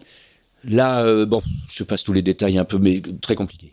Des- une, une année, j'oserais dire, un peu complexe, parce que Fuji, euh, c'est complet, c'est compliqué, on construit déjà un nouveau bateau, ils comprennent pas que je m'intéresse à un autre projet, ce qui est un peu logique aussi dans leur tête. Bon, quoi, bon. Et donc, euh, on part euh, vraiment avec la bite et le couteau euh, de tout cet équipage. On est au départ de Barcelone, avec une, une bonne bande. La plupart de, mes de mon équipage sont des impétrants, comme je l'étais au départ d'un Vendée Globe. Euh, au dernier moment, j'emmène Yves Laudet en me disant il faut quand même un Ouais, un- quand, un- quand on relit un petit peu des papiers sur cette époque-là, on, on est, on est embauché au cul du camion quand même. Ah oui, au cul du camion. Ouais. Au cul du camion. Yves, je l'appelle quelques semaines avant en disant Yves, j'ai un peu la trouille qu'on chavire, vaut mieux j'ai au moins confiance dans un barreur. Elena Caputo, une femme qui est la, la compagne de Skip Novak, le seule personne d'expérience qui m'est un peu imposé en co-skipper pour sauver ma place chez Fuji, en gros, parce que, euh, enfin voilà, c'était un peu compliqué. Un peu, mais expérience fascinante. Voilà. Et, et sur, et sur l'eau, euh, Sur l'eau, on se débrouille, on fait un- malheureusement les premières les premières journées sont pas très efficaces et on perd tout de suite le contact avec Club Med malheureusement. Euh, et puis après on se bagarre, on arrive, euh, c'est de la bagarre, c'est sympa, mais on n'a plus de voile, on n'a pas ces petits budgets, petits Mm. machins, petits, que, que de la démerde. Mais bon, une, une expérience intéressante mais usante, avec beaucoup de sueur froide. Ah, et je les ai encore aujourd'hui. J'ai failli perdre, par deux fois, j'ai failli perdre un mec en fait. Ah. Ouais. Une fois, mon copain Saliou en bout de baume, Jean-Phi, euh, en pleine nuit euh, à Rad, à Nouvelle-Zélande, euh, quand on, on arrive sur Cook Strait. Et une autre fois, un truc de dingue, une histoire ahurissante, mais ça, je peux la raconter si ça fait plaisir. toujours. On a, au départ de The Race, on part de Barcelone. Tout de suite, on prend un petit peu de retard. Les ballasts sont remplis, on s'en aperçoit pas, peu importe. Et, et on a un peu de retard au niveau de l'équateur. Donc, on est en bagarre. Et donc, on ne fête pas la- le fameux passage de l'équateur avec l'intronisation des jeunes impétrants. Il y en a un paquet. hein. On est au 13 ou 14 là-bas. On est trop nombreux d'ailleurs, mais. Parce qu'on est en bagarre. Bon, on fait le tour du monde et on revient sur l'équateur, donc euh, quelques 60 jours plus tard, je crois. Ou ça. Et là, il n'y a pas un pet de vent, c'est magnifique, la longue houle, l'équateur nickel, et on en profite pour faire la cérémonie. Donc je me fous trois, Du passage de la ligne. du hein. passage de la ligne de l'équateur pour les jeunes impétrants. Donc on se fabrique le trident, je, je me retrouve en Neptune étant le plus, le plus gradé Quand du même. bord, quand même. Et, euh, et voilà, on badigeonne tous les copains, Julien Cressant, euh, euh, Dago, enfin tu vois, des- je me souviens plus exactement, le jeune Douillard, Thierry, euh, tous les jeunes impétrants, ils sont badigeonnés de, je sais pas quoi, d'huile d'olive avec autre chose. Et un par un, ils vont se rincer dans l'eau. Le bateau est énorme, hein, il fait 25, 27 mètres, je sais plus combien. Il est assez grand, il est très haut de franc-bord. Le tableau arrière est très haut, il n'y a pas d'échelle de coupé, euh, ni même de bain. Et on met un bout, évidemment. Et puis un par un, ils vont se rincer, ils remontent. Dago, mon copain Xav, descend, va se rincer dans l'eau. On avance à 1 nœud 5, on est sous Genac et Grand Voile, il n'y a pas un pet de vent. Idéal. L'eau est à 28 degrés, tout se passe bien. Et là, il lâche le bout, parce qu'il vient de perdre sa montre, une montre Breitling, parce qu'on avait bossé avec Breitling pour des montres, les fameux orbiteurs, avec le positionnement en 121.5, avec une antenne, on peut tirer le machin. J'avais bossé avec monsieur Ernest Schneider, le patron de Breitling à l'époque, super. Tout le monde avait sa Breitling, et mon Xavios, elle s'est accrochée au bout en descendant, elle est en train de couler par un 5000 mètres de fond. Il lâche le bout pour essayer de rattraper sa montre, il remonte à la surface, on est déjà 10 mètres plus loin, parce qu'à 3 nœuds, on avance quand Ah, même, ou à ouais, 1 nœud ouais. 5, et on lui dit, t'inquiète pas, on revient. Et on fait tous l'erreur de, un, ne pas balancer d'objets flottants à l'eau, deux, mon mon gars Jérôme, qui était notre caméraman à l'époque, Jérôme Tenny, le, le fixe du bras, donc je me dis, bon, ça va, il l'a visuel, il est sur le roof, tout va bien. Le temps d'enrouler, tout le monde à la manœuvre, c'est un gros bébé, le machin. De faire demi-tour dans la molle empannée, revenir, on l'a perdu. On le voyait plus. Rien. Et lui-même ne voyait plus. C'est ce qu'il nous a dit après. Ah ouais. La longue houle atlantique euh, dans, dans de l'eau à 28 degrés, tout va bien, hein. Et on a mis 20 minutes à revenir dessus. Ah oui. Oh, putain. Et il a perdu sa Breitling. Et il avait perdu sa Breitling, mais c'était pas le moindre mal. Donc ça, j'ai encore des sueurs, des sueurs froides de Après, temps ça en se temps. joue à pas grand chose, quoi. À rien. Mm, mm, mm. Il s'en souvient, hein, mon Xav. J'imagine. Il a chié dans son froid. Ou dans son slip, pour le coup. Quelle horreur. Alors, on attaque la route du Rhum 2002. Allons-y. Oh, ça, c'est un morceau de choix. Voilà. Tu veux pas un petit café? Non, tu veux pas un petit Ah café si, moi je veux bien un petit café. On, peut, on, on fait, une, on fait une petite pause pour le petit, pour le, pour le petit Oui, café. si ça et, vous dérange et- pas, et on dames. réenregistre après. Bon, donc on vous dit à tout à l'heure.